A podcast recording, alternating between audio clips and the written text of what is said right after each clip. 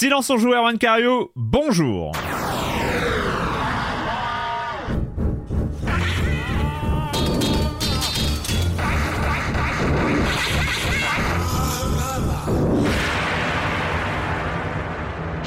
Au programme cette semaine, on va parler d'American Arcadia, de Thirsty Sweeters, de Mosalina et on terminera par Racine. Vaste programme qui euh, change des programmes AAA, car euh, pour le prix d'un AAA, vous avez les 4 jeux cette semaine. Et puis le reste du programme, vous connaissez. Euh, on va avoir de la minute culturelle, de la chronique jeux de société de Jeremy Kletskin, du com des com. Et puis si vous ne connaissez pas le programme, et eh ben c'est pas grave, vous allez découvrir. Euh, on vous souhaite la bienvenue dans Silence on joue si vous venez d'arriver. Euh, puis, euh... sentir obligé de rallonger. Mais pas du tout, pas du tout, pas du tout.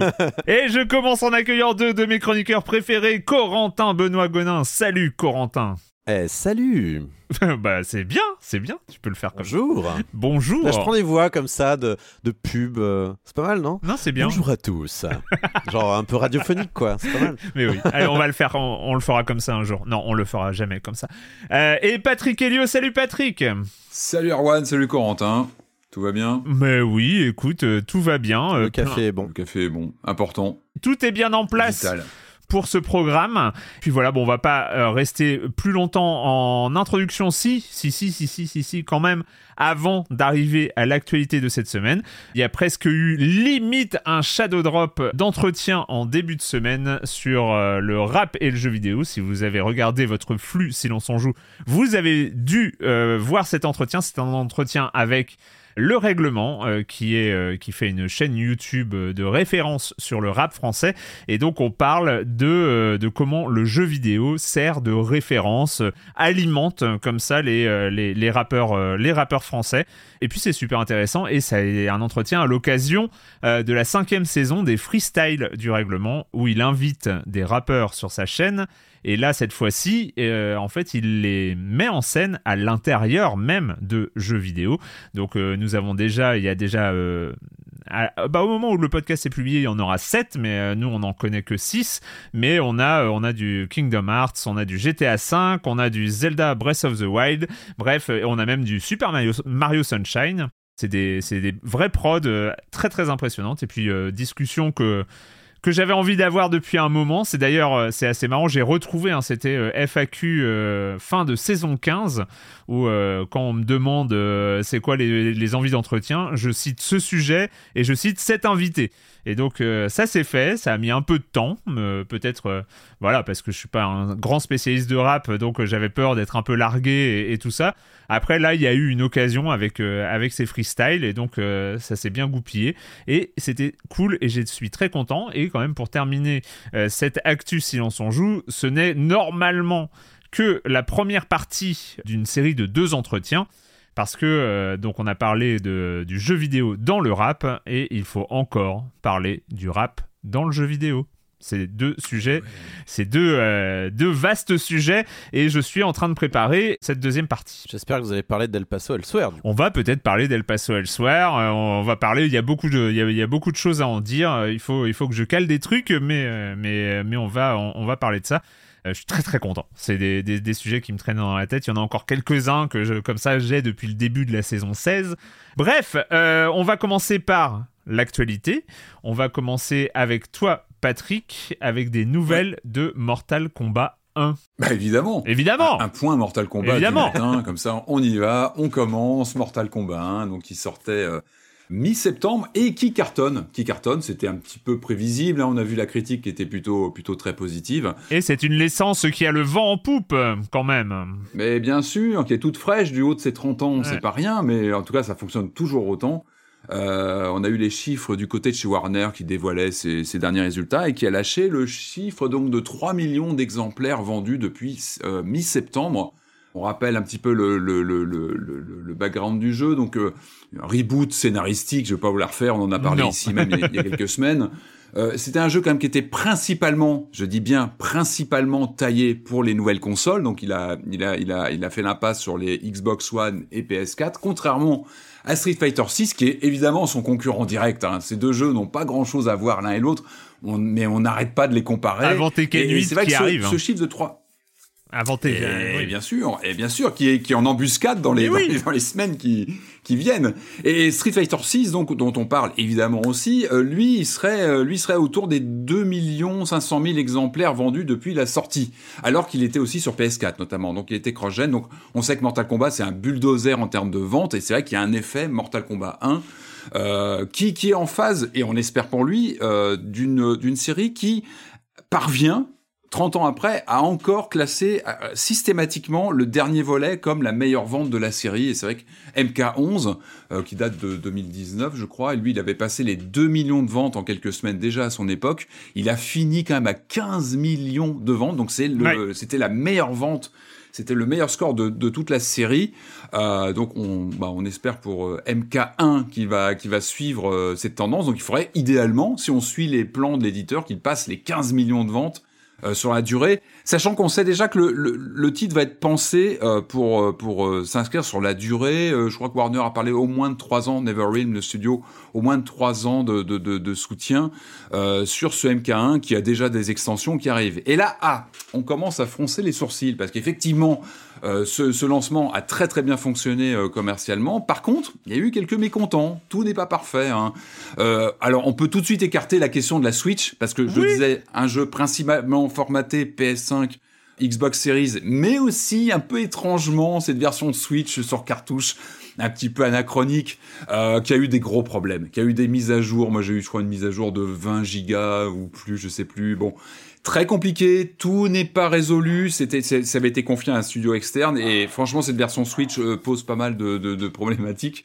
Puis, et puis, on a aussi cette, euh, cette question du, de l'accès au, au, contenu payant, euh, qui, ben ça, c'est aussi une logique Warner hein, qui, qui, qui, qui, est complètement revendiquée et qui risque de se développer d'ailleurs dans les années à venir. C'est cette monétisation effrénée et évidemment bah, la, la pépite Mortal Kombat, bah, c'est un boulevard hein, pour vendre du contenu euh, euh, payant. Et là, là, c'est pas passé en fait. C'est y a eu le, phénomène de, fatalité qui allait être mise en vente autour des, bah, des festivités de fin d'année. Hein. C'est-à-dire qu'on devait avoir une, on va avoir une fatalité. Euh, comment dire, penser autour d'Halloween, une autre autour de Thanksgiving et une autre, je vois, Winter Fatality, donc une fatalité d'hiver. Donc on, verra ce que ça donne. Euh, donc, oh, oh, qui oh. devait se payer à l'unité. Euh, alors, on peut acheter ça avec des cristaux dans le jeu, mais ils sont très longs à acquérir, ça prend des plombes, et la plupart des joueurs, bah, tout est pensé pour finalement, bah, on claque un, un billet pour acheter ces cristaux euh, directement. Alors, je crois que les, les, les, prix étaient absolument fous. Je crois que c'était 10, 10 dollars pour, euh, pour la, la, la, la, première Fatality euh, Halloween, qui, qui, est sympathique. Hein. Elle, elle, est bien trash, mais ça, ça, ça pique. Alors, évidemment, gros tollé des joueurs tout à fait compréhensible. On rappelle quand même que Mortal Kombat à la base, je parle pas que des jeux Mega Drive et Super NES, mais même les, on va dire les itérations euh, modernes, hein, les Deadly Aliens, etc. Il y avait le système. Il faut revenir en 1992. Mais, mais oui, mais même pas seulement, même plus récemment, ça que tout était dans, sur la galette en gros, et on débloquait, même en, à force de jouer, on débloquait les contenus. Et là, on sent qu'il y a quand même une prime à l'achat, une je, je parlais de cette monétisation effrénée. Ah, avant, on mettait des codes pour débloquer des personnages. Maintenant, on met des codes, mais c'est de carte ah bleue bah, pour débloquer des personnages. voilà, c'est la même chose. ton extension. Donc, ça a évidemment râlé et de façon très compréhensible sur ces prix complètement exorbitants et même sur le principe de payer pour une fatalité. C'est complètement fou. Ça devrait être complètement inscrit. C'est de la loot box ou c'est euh, un catalogue dans lequel on choisit euh, son. C'est un magasin in-game? Ah, bah là, c'est du contenu que tu, que, tu, que tu prends en fait pour avoir cette fatality. Et du coup, euh, réaction de, du, du, studio qui a un peu en grand prince qui donc euh, intègre les, trois fatalités en question dans un seul package, donc qui devrait être à 10 dollars d'après ce que j'ai compris on sent que ça grippe quand même. Hein. Autant le jeu est bien parti, mais du coup, bah, ça, vraiment, ça constitue un potentiel, j'imagine, pour Warner de, commercialisation comme ça. Et cette question, c'est vrai quand on nous dit, il va durer trois ans, sur le coup, on se dit mais c'est génial, c'est des jeux qu'on va suivre comme ça, qui vont s'enrichir avec. On rappelle, hein, le MK11, il a eu des extensions, il a eu des personnages invités euh, qui, qui, fonctionnaient très très bien. Il y a eu une grosse extension narrative assez musclée avec, euh, pareil, des personnages, etc on se dit ouais mais à quel prix? Ça va être ça c'est que le, la facture finale et là c'est sûr que c'est fatality euh, fin d'année euh, chouette c'est euh, c'est cadeau bah en fait non c'est pas cadeau du tout c'est payant et encore une fois enfin ce, sont des jeux qui qui, qui, qui autrefois vraiment s'illustraient par un contenu colossal interne, interne que tu débloquais bah, à force de jouer avec tes, jeux, tes heures de jeu en solo, euh, les modes scénario, etc. Et là, effectivement, euh, bah, des contenus qu'on verrait complètement offerts naturellement euh, pour, pour, pour la fin d'année bah, sont payants. Donc voilà, c'est, on sent qu'il y a une sorte de vente à la découpe des jeux qui s'accélère sur, sur une pépite comme ça. C'est que c'est un jeu qui est un peu vitrine en termes de, de vente. Et bah, on espère que le studio va un petit peu rectifier ça. On sent qu'ils écoutent. La version Switch a tellement aussi euh, fait parler d'elle. Il y a eu une prise de parole du studio qui a promis des mises à jour. C'est venu, c'est pas encore parfait du tout. Là, je pense que ils ont compris que ça passait pas. Euh, le coup des fatalités comme ça, euh, plein pot. Bon, ils ont baissé un peu le prix, mais ça reste, ça reste problématique, quoi. On va voir, on va voir s'ils écoutent les joueurs ou les actionnaires, quoi. C'est souvent. Oui, je crois. Bah oui, il y, a les deux voix et c'est pas forcément évident. Mais encore une fois, Tekken est en embuscade. Tu le disais, Erwan, et, et Tekken qui arrive. Donc, je crois en février, si je dis pas de bêtises. Il arrive tout début d'année prochaine. Les amis, il, nous euh, faut, il nous faut Taken 8, Cross, MK1 pour avoir Jean-Claude Van Damme contre Vincent Cassel. Ce serait quand même incroyable. Ça ah, serait incroyable. Corentin, mais je signe direct. je signe direct. Mais, mais, trop. Non, mais c'est vrai que ce serait, énorme. Bah, il y a déjà eu des crossovers, hein, mais là, je suis bah pas sûr que tous d'accord. Mais ce serait énorme, évidemment.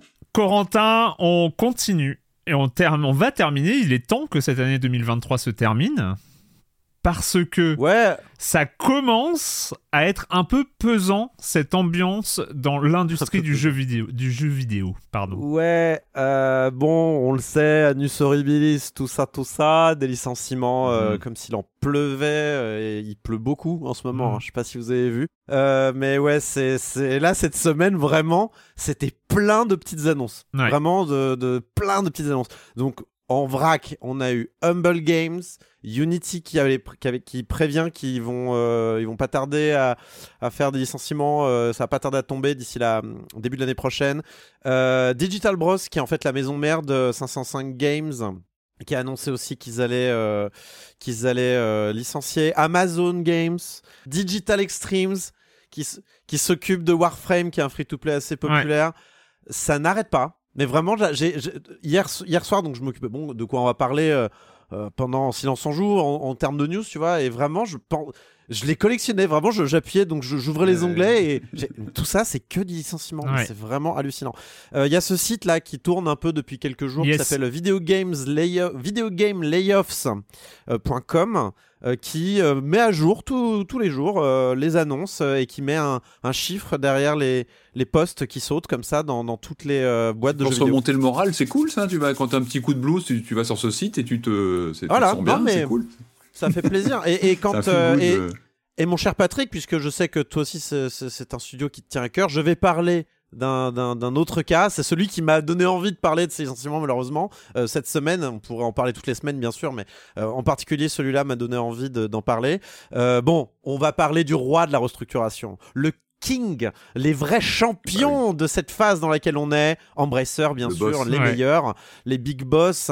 Et donc là, il, menace de fermer le studio britannique Free Radical. Alors Free Radical, qui est un studio euh, qui me tient très à cœur, à moi, mais aussi à toi, Patrick, je, sais, euh, notamment pour avoir créé l'excellente série des Time Splitters, alors euh, c'est qui était un petit peu le, successeur spirituel des de GoldenEye, notamment parce qu'en fait c'était des anciens de rares qui mhm. avait euh, fondé le, studio. Euh, et, euh, et, je crois que ça un Time Splitters en, cours, il me semble, qui était annoncé. Il me semble, qu'il y avait un Time Splitters qui avait été annoncé, un revival, bon bref. Mais du bah, coup, En fait, le, studio avait été balancé depuis 2009 parce qu'ils avaient eu des difficultés financières. Donc, ils avaient été rachetés par Crytek.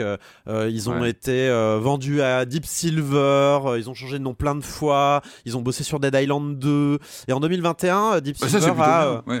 Non, bien sûr. mais en, 2000, en 2021, il, euh, Deep Silver en fait a, fait a réutilisé le nom de, de, Free Radical. Il leur a rendu le nom et euh, a recréé le studio en appelant euh, hmm. Steve Ellis et David Dog, donc qui ah étaient les, parmi les, les, fondateurs, voilà. Ah bah tiens, en fait dans mes notes, si si c'est ça, il faire du Time Splitter. Tu, avais, tu as raison, Patrick. Je l'avais noté en fait. ils, avaient annoncé, il me semble, hein, oui, un, une un retour quoi de la franchise. Tout à fait. Et donc voilà, ils étaient en train de bosser bah là-dessus, mais pour l'instant, c'était encore, c'était encore au tout, tout début du, projet et tout ça. Donc il n'y avait pas grand-chose. Donc je pense que c'était facile à couper pour une boîte comme Embracer. Alors attention, c'est pas encore complètement perdu pour Free Radical entre guillemets. là, ils ont dit attention, il y a de très grandes chances qu'on ferme, sauf si un repreneur miracle arrive et reprend le, le bébé, quoi.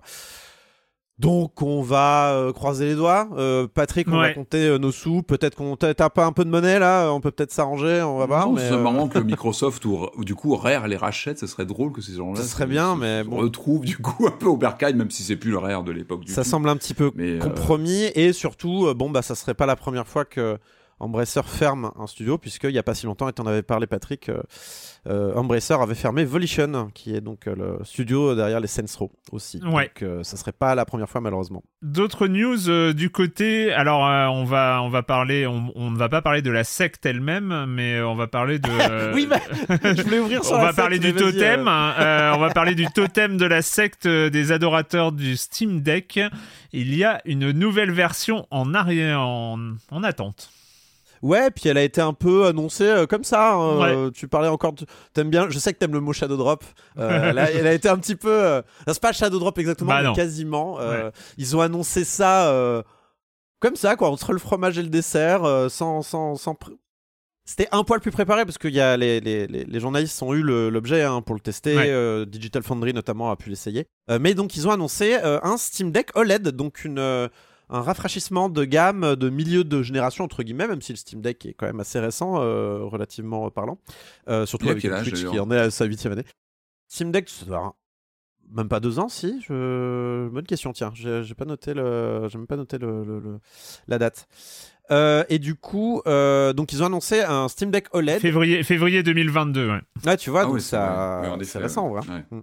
Et donc au moment où vous écoutez ce podcast, eh bien la euh, Steam Deck OLED est déjà disponible depuis hier, donc vous pouvez aller euh, sur votre, vous pouvez sur Steam et, l'acheter si vous voulez. Euh, alors en quoi consiste le Steam Deck OLED? Donc évidemment un écran OLED par rapport à l'écran LCD qu'il y avait avant, mais pas que. donc l'écran est un peu plus grand, 7 pouces 4 contre 7 pouces avant, et puis une meilleure batterie un meilleur euh, système de refroidissement euh, interne, plus de lumière au niveau de l'écran, euh, ah bah, de meilleurs. C'était la Vita, hein. rappelez-vous la PS Vita, bah c'était un écran bah, C'est la Switch, première génération. La Switch OLED, la, Switch OLED. Hein, que maintenant R1A, puisqu'il a eu, il, a, il a fait chauffer sa Switch en direct. De, ventilateur. Mais aussi, On alors. Euh, accident de ventilateur pour changer.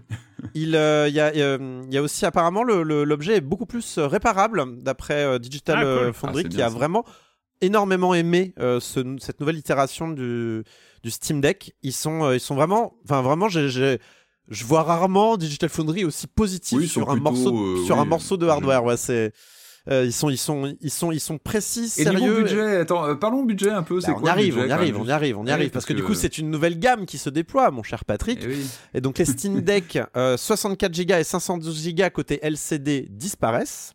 Euh, et le modèle, le Steam Deck LCD 256 Go devient le modèle d'appel. Donc voilà la nouvelle gamme. Donc le LCD à 256 Go à 419 euros.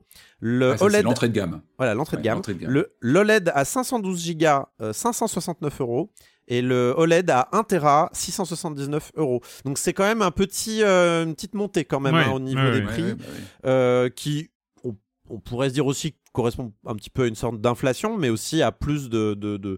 voilà, l'objet est meilleur, hein, donc, euh, plus cher. oui, oui, plus, plus. Euh, sachant que la, la, donnée de batterie est quand même euh, assez importante hein, pour un objet comme comme le Steam Deck, l'écran aussi évidemment, mais et sachant que ce qui est ce qui est toujours étonnant, c'est c'est que c'est un PC, euh, c'est un PC, euh, c'est voilà, c'est un, un, PC, portable, PC ultra portable. ultra portable comme on pourrait dire, mais, mais qui, qui garde les caractéristiques de euh, hardware, de puissance, etc. du Steam Deck. Ça reste, c'est une console quand même, c'est considéré comme une console, c'est-à-dire qu'ils font évoluer comme l'écran. En fait, il a le form factor, elle a, elle a la form factor d'une euh, d'une console, et grâce à l'écosystème Steam, mine de rien, il y a ce feeling console de euh, très rapide. Euh, tu as accès à tes jeux, machin, qui est quand même vachement bien.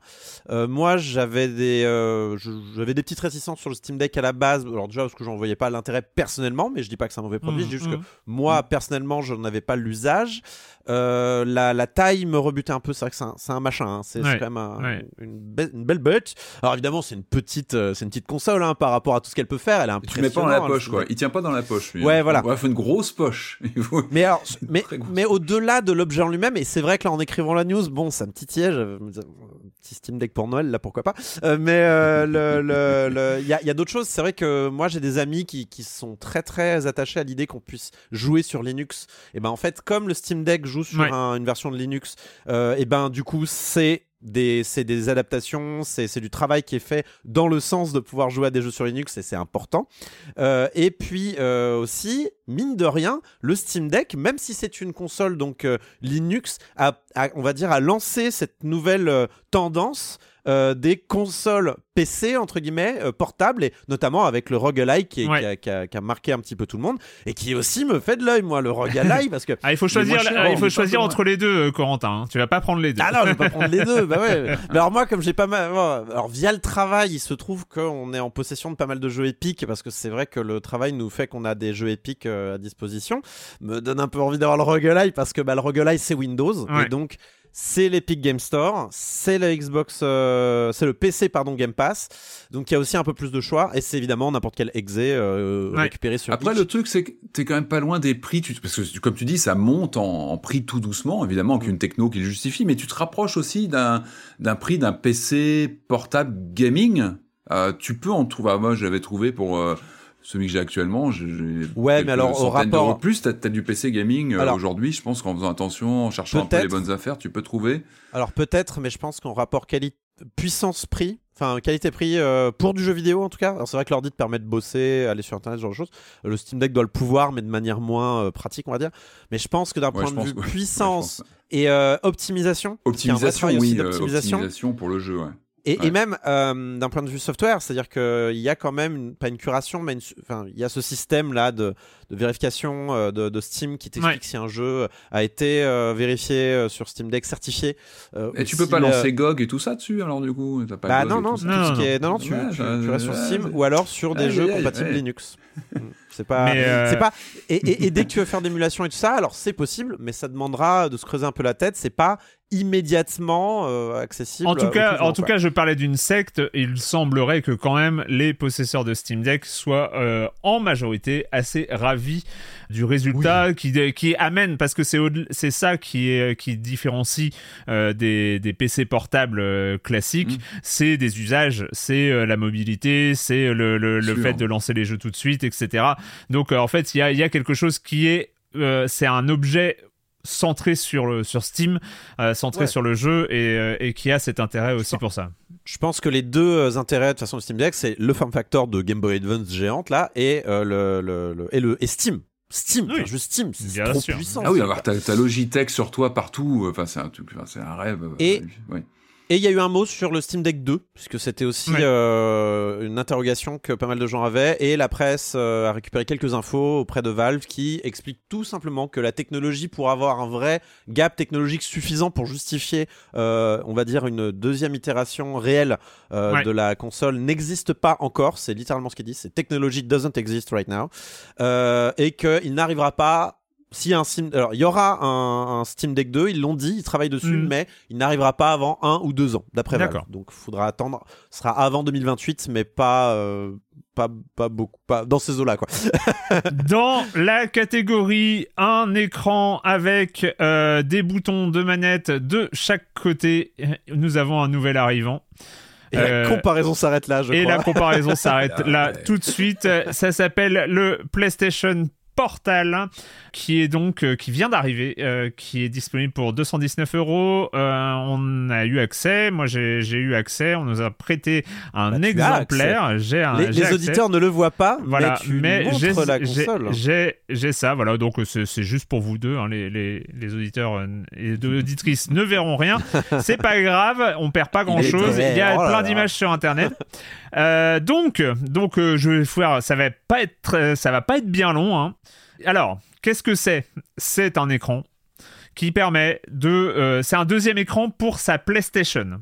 Donc, encore une fois, il faut la PlayStation 5. Euh, euh, donc, et c'est du remote play, c'est-à-dire que ça balance en Wi-Fi l'image sur cet écran et on peut jouer euh, comme quand on joue à des jeux en cloud. voilà, ça, ça ressemble à ça par le Wi-Fi. Donc, on lance la PS5, on configure. Alors, qu'est-ce que ça donne? L'objet en tant que je commence par l'objet parce que après le reste ça va être mmh. moins ah, important, reluisant. La en main, l'objet est cool. l'objet est cool, c'est euh, t'as coupé une DualSense en deux euh, et t'as mis un écran au milieu.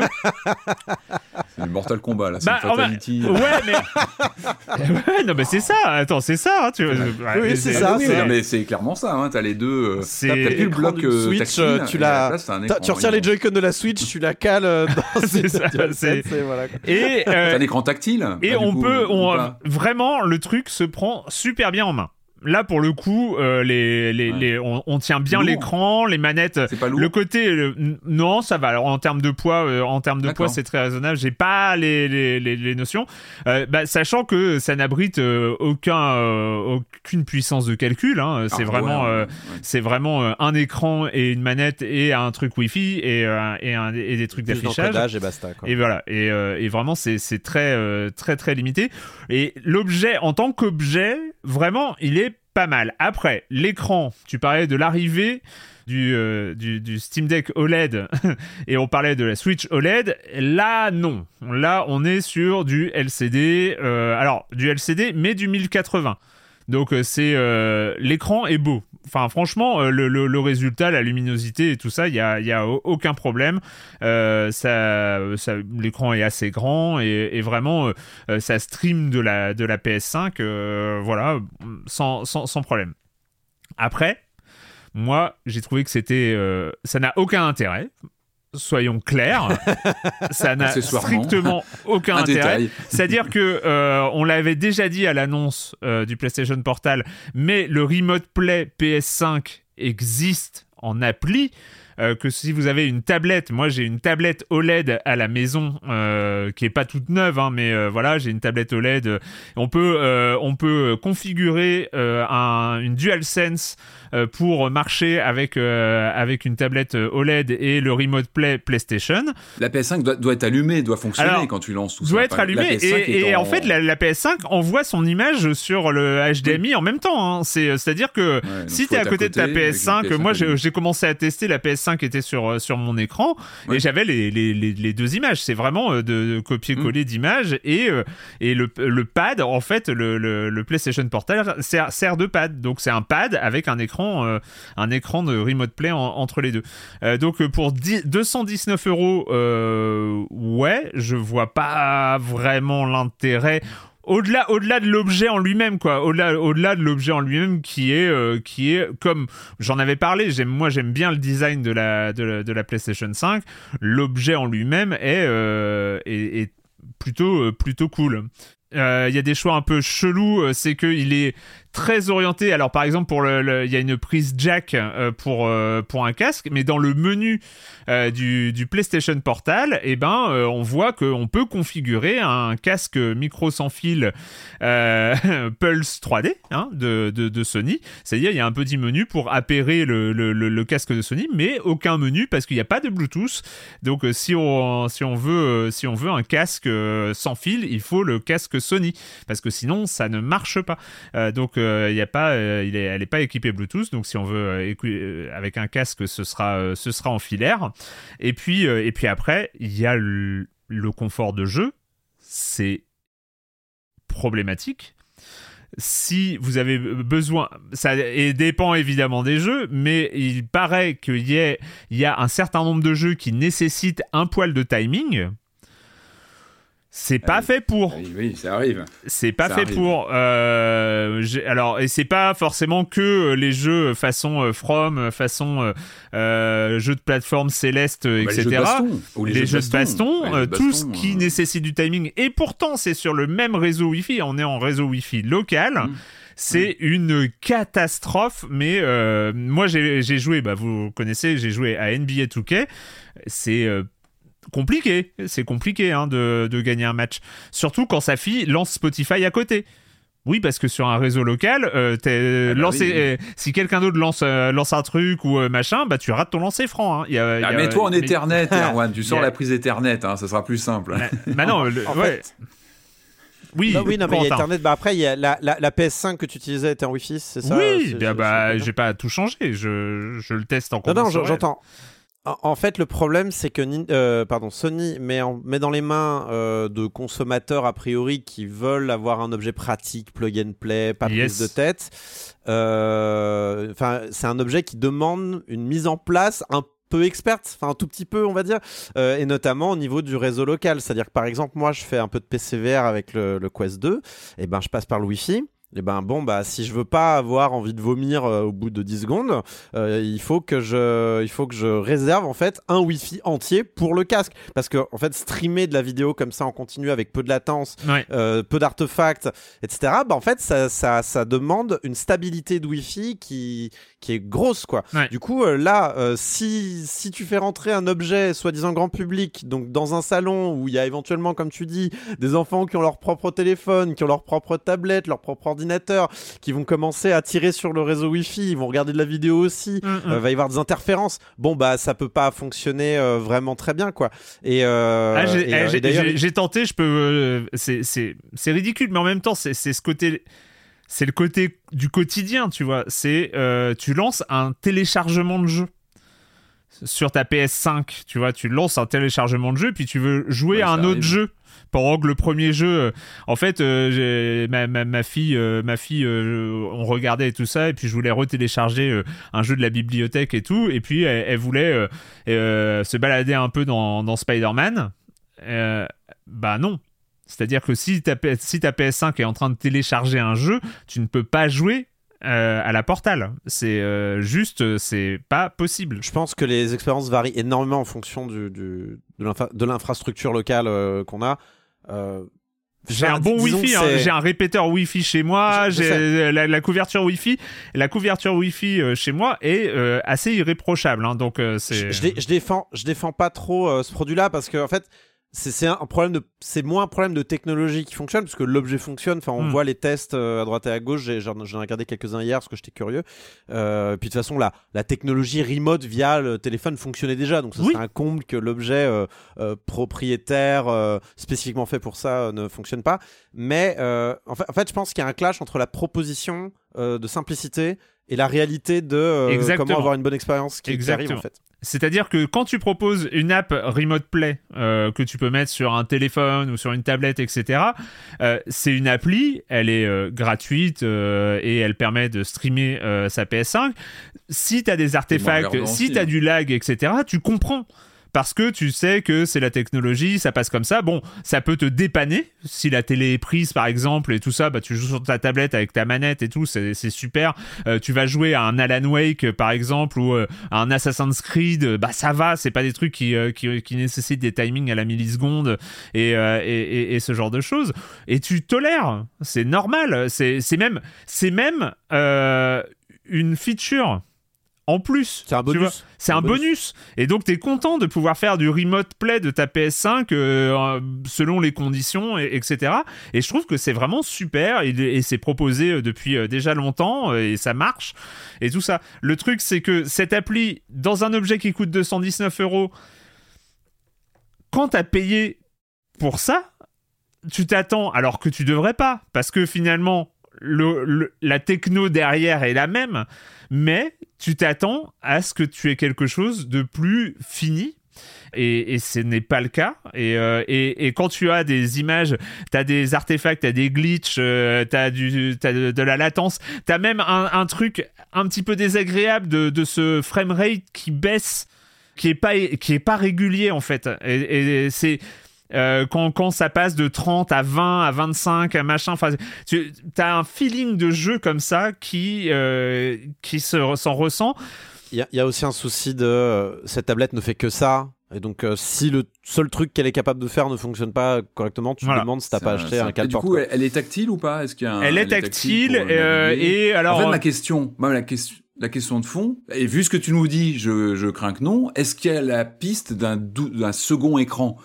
Pour déporter comme sur Wii U des informations liées au jeu ou ah. jouer à deux, je sais pas qu'un ah, pote. jamais.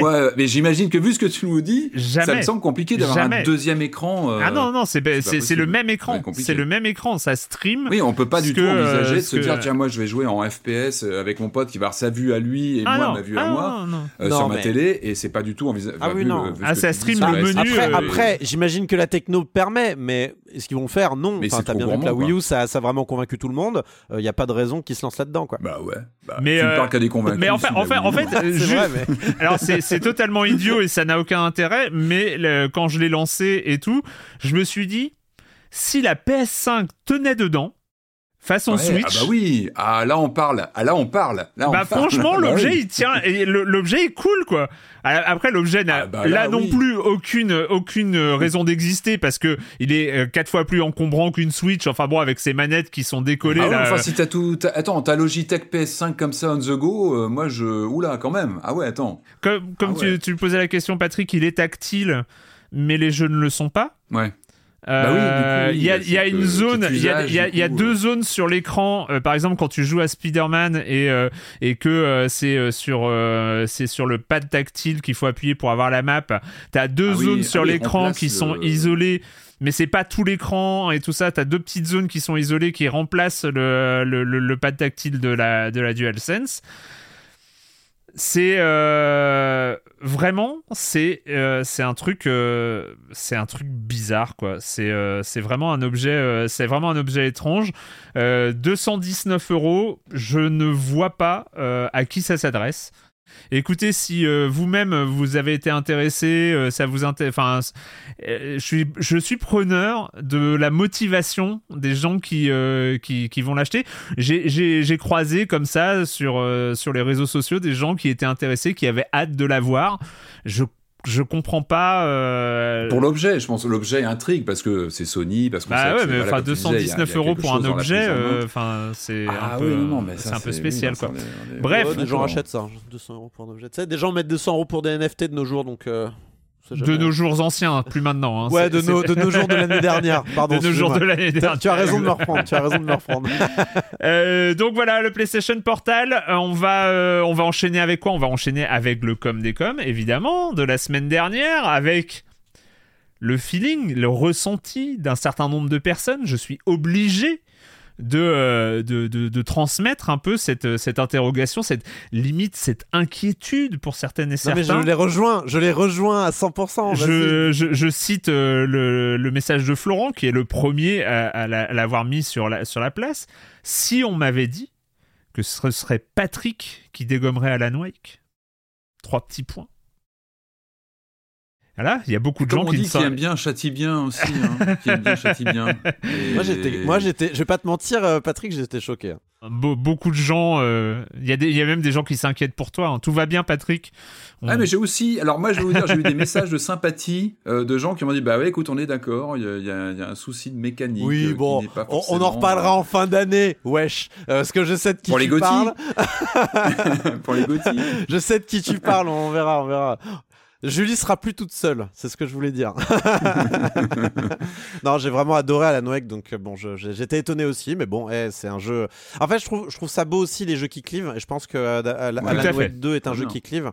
Euh, et, euh, et, je comprends parfaitement pourquoi il clive. Il a, et les, les défauts que tu as cités sont pas du tout sont justes. mais putain, qu'est-ce que j'ai aimé Alan Wake 2 on continue avec Mestilo euh, qui nous dit concernant Jusant, ça a été pour moi un vrai coup de cœur, y compris jusqu'à son terme. Je comprends vos critiques sur la fin, mais celle-ci faisant écho à toutes les émotions que je portais en moi dans cette ascension, je l'ai vécu pleinement et avec plaisir. Un point que vous n'avez pas abordé est la merveilleuse idée de son lore qui crée un peuple hybride entre pêcheurs et montagnards, que ce soit dans la construction de ses architectures et décors que dans ses textes. Je les ai d'ailleurs tout autant appréciés et trouve plutôt bien écrit. Eux aussi m'évoquaient Damasio par son vocabulaire au départ hermétique, mix de termes de grimpe et de vie en bord de côte, que l'on finit par comprendre comme si on faisait corps avec ses habitants. Voilà. Et il y a beaucoup de gens aussi qui reparlent des, lettres et, tout ça et qui disent que voilà, il y a, y a même des gens qui disent les lettres, je les ai plus appréciées après avoir fini le jeu, c'est-à-dire on récolte finalement euh, les lettres qu'on mm. croise et on lit un peu euh, le, tout ce que nous raconte l'univers à la, à la fin du jeu. C'est euh, ouais, puis la puissance des mots et de l'imagination, parce que autant la fin est ultra démonstrative, autant ces textes sont touchants souvent. quand on les lit, il y a, y a, quelque chose de très très humain et c'est la puissance des mots ou notre imaginaire tout à constitue un petit peu les événements, donc ça fonctionne très bien ça. Mais c'est vrai qu'il faut s'y pencher, il faut prendre le temps, puis certains peuvent, on peut ne pas le faire aussi. Il y a ce côté aussi euh, presque accessoire de la lecture qui lui donne aussi un cachet particulier. Et on termine avec une question de Montag. C'est vrai qu'on n'aborde pas ce point-là et on pourrait, euh, on pourrait l'aborder plus systématiquement. Mais Montag qui demande euh, est-ce que Jusan est kid-friendly et, bien pour les enfants euh, dans ce qu'il raconte? Ma fille de 9 ans adore les jeux d'exploration, mais la violence entre humains et la mort l'affecte pas mal. Et donc, c'est vrai qu'on pourrait aborder, on pourrait aborder ces points-là et préciser que, effectivement, je pense, pour ma part, que, que Jusan est totalement, euh, est totalement adapté aux enfants. En tout cas, euh, dès, qu'ils dès qu'ils ont euh, ce repérage 3D, hein, parce que ça reste, ça reste un jeu en 3D. Mais après, s'il y a des enfants qui jouent à Minecraft, je pense que jouer à Jusan est, de l'ordre du. mais il y a ce gameplay à deux, à, deux gâchettes aussi qui, voilà, il faut avoir les mains pour. Donc, mais je pense qu'à partir de Montag parle de sa fille de presque 9 ans, je pense que c'est c'est totalement un âge dans lequel on peut apprécier, euh, on peut complètement apprécier Jusant. Et les, seules choses peut-être inquiétantes sont dans les textes, justement qu'on peut très bien ne pas lire et faire une expérience de oui, jeu sans les inquiétant, euh, pas, euh, c'est pas, traumatisant non plus. Oui, voilà, bien sûr, il y a, tout un lore qui est complexe, mais mais euh, mais voilà le, on peut faire l'exploration euh, voilà. faut préciser d'ailleurs Alan Wake 2 parfait pour les enfants aussi hein, je précise. Corentin. Allez-y euh. c'est du second degré. Ah, la scène dans la forêt au début ce n'est pas du tout vrai. c'est fabuleux. C'est faux. En famille sur un cours d'anatomie euh, direct ah bah l'introduction du jeu est fabuleuse en famille lancée à la Wake 2 comme ça un, soir en famille ah ouais non mais c'est un, bon moment c'est un beau moment n'importe quoi balade en forêt bah, communion avec la nature tout ça dans le plus simple appareil et c'est très, très accueillant. N'importe quoi. Euh, donc voilà, c'est pour le comme et comme vous pouvez, vous pouvez réagir à, cet épisode et aux autres. C'est sur le Discord de Silence on Joue. Euh, et il y a un lien dans la description de ce podcast, que ce soit sur vos applis de podcast, sur libération.fr, sur YouTube ou n'importe où d'autre. Euh, on termine avant, avant de commencer les jeux vidéo eux-mêmes avec un petit point abonnement. Alors je n'ai pas eu de mise à jour, désolé du nombre d'abonnés de, soutien à Silence on joue ce matin. Donc euh, voilà, la dernière fois on était à 811, ce qui était déjà euh, très bien. Je me permets quand même de rappeler que vous pouvez soutenir Silence on joue un peu à la manière des subs sur Twitch ou euh, de partout ailleurs ou des Patreon ou ce genre de choses. la petite différence c'est que pour 6 euros par mois au lieu de 12 euros, bah, vous avez un abonnement à Libération qui vient avec. Vous avez accès à tout ce que produit chaque jour Libération et en plus vous soutenez Silence en joue si c'est pas formidable et vous avez toutes les informations disponibles sur offre.libération.fr slash SOJ. Merci à celles et ceux qui ont déjà souscrit à cette formule.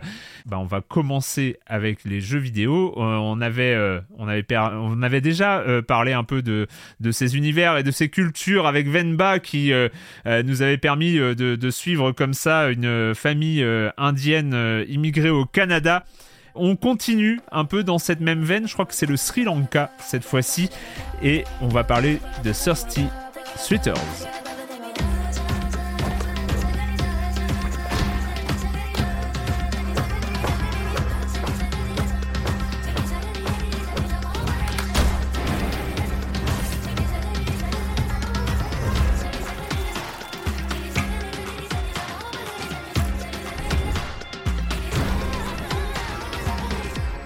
Thirsty Sweeters, on va suivre les aventures de Jala. Jala qui revient à Timbers Hills, sa ville de naissance. Elle est partie il y a, euh, il y a longtemps de ça.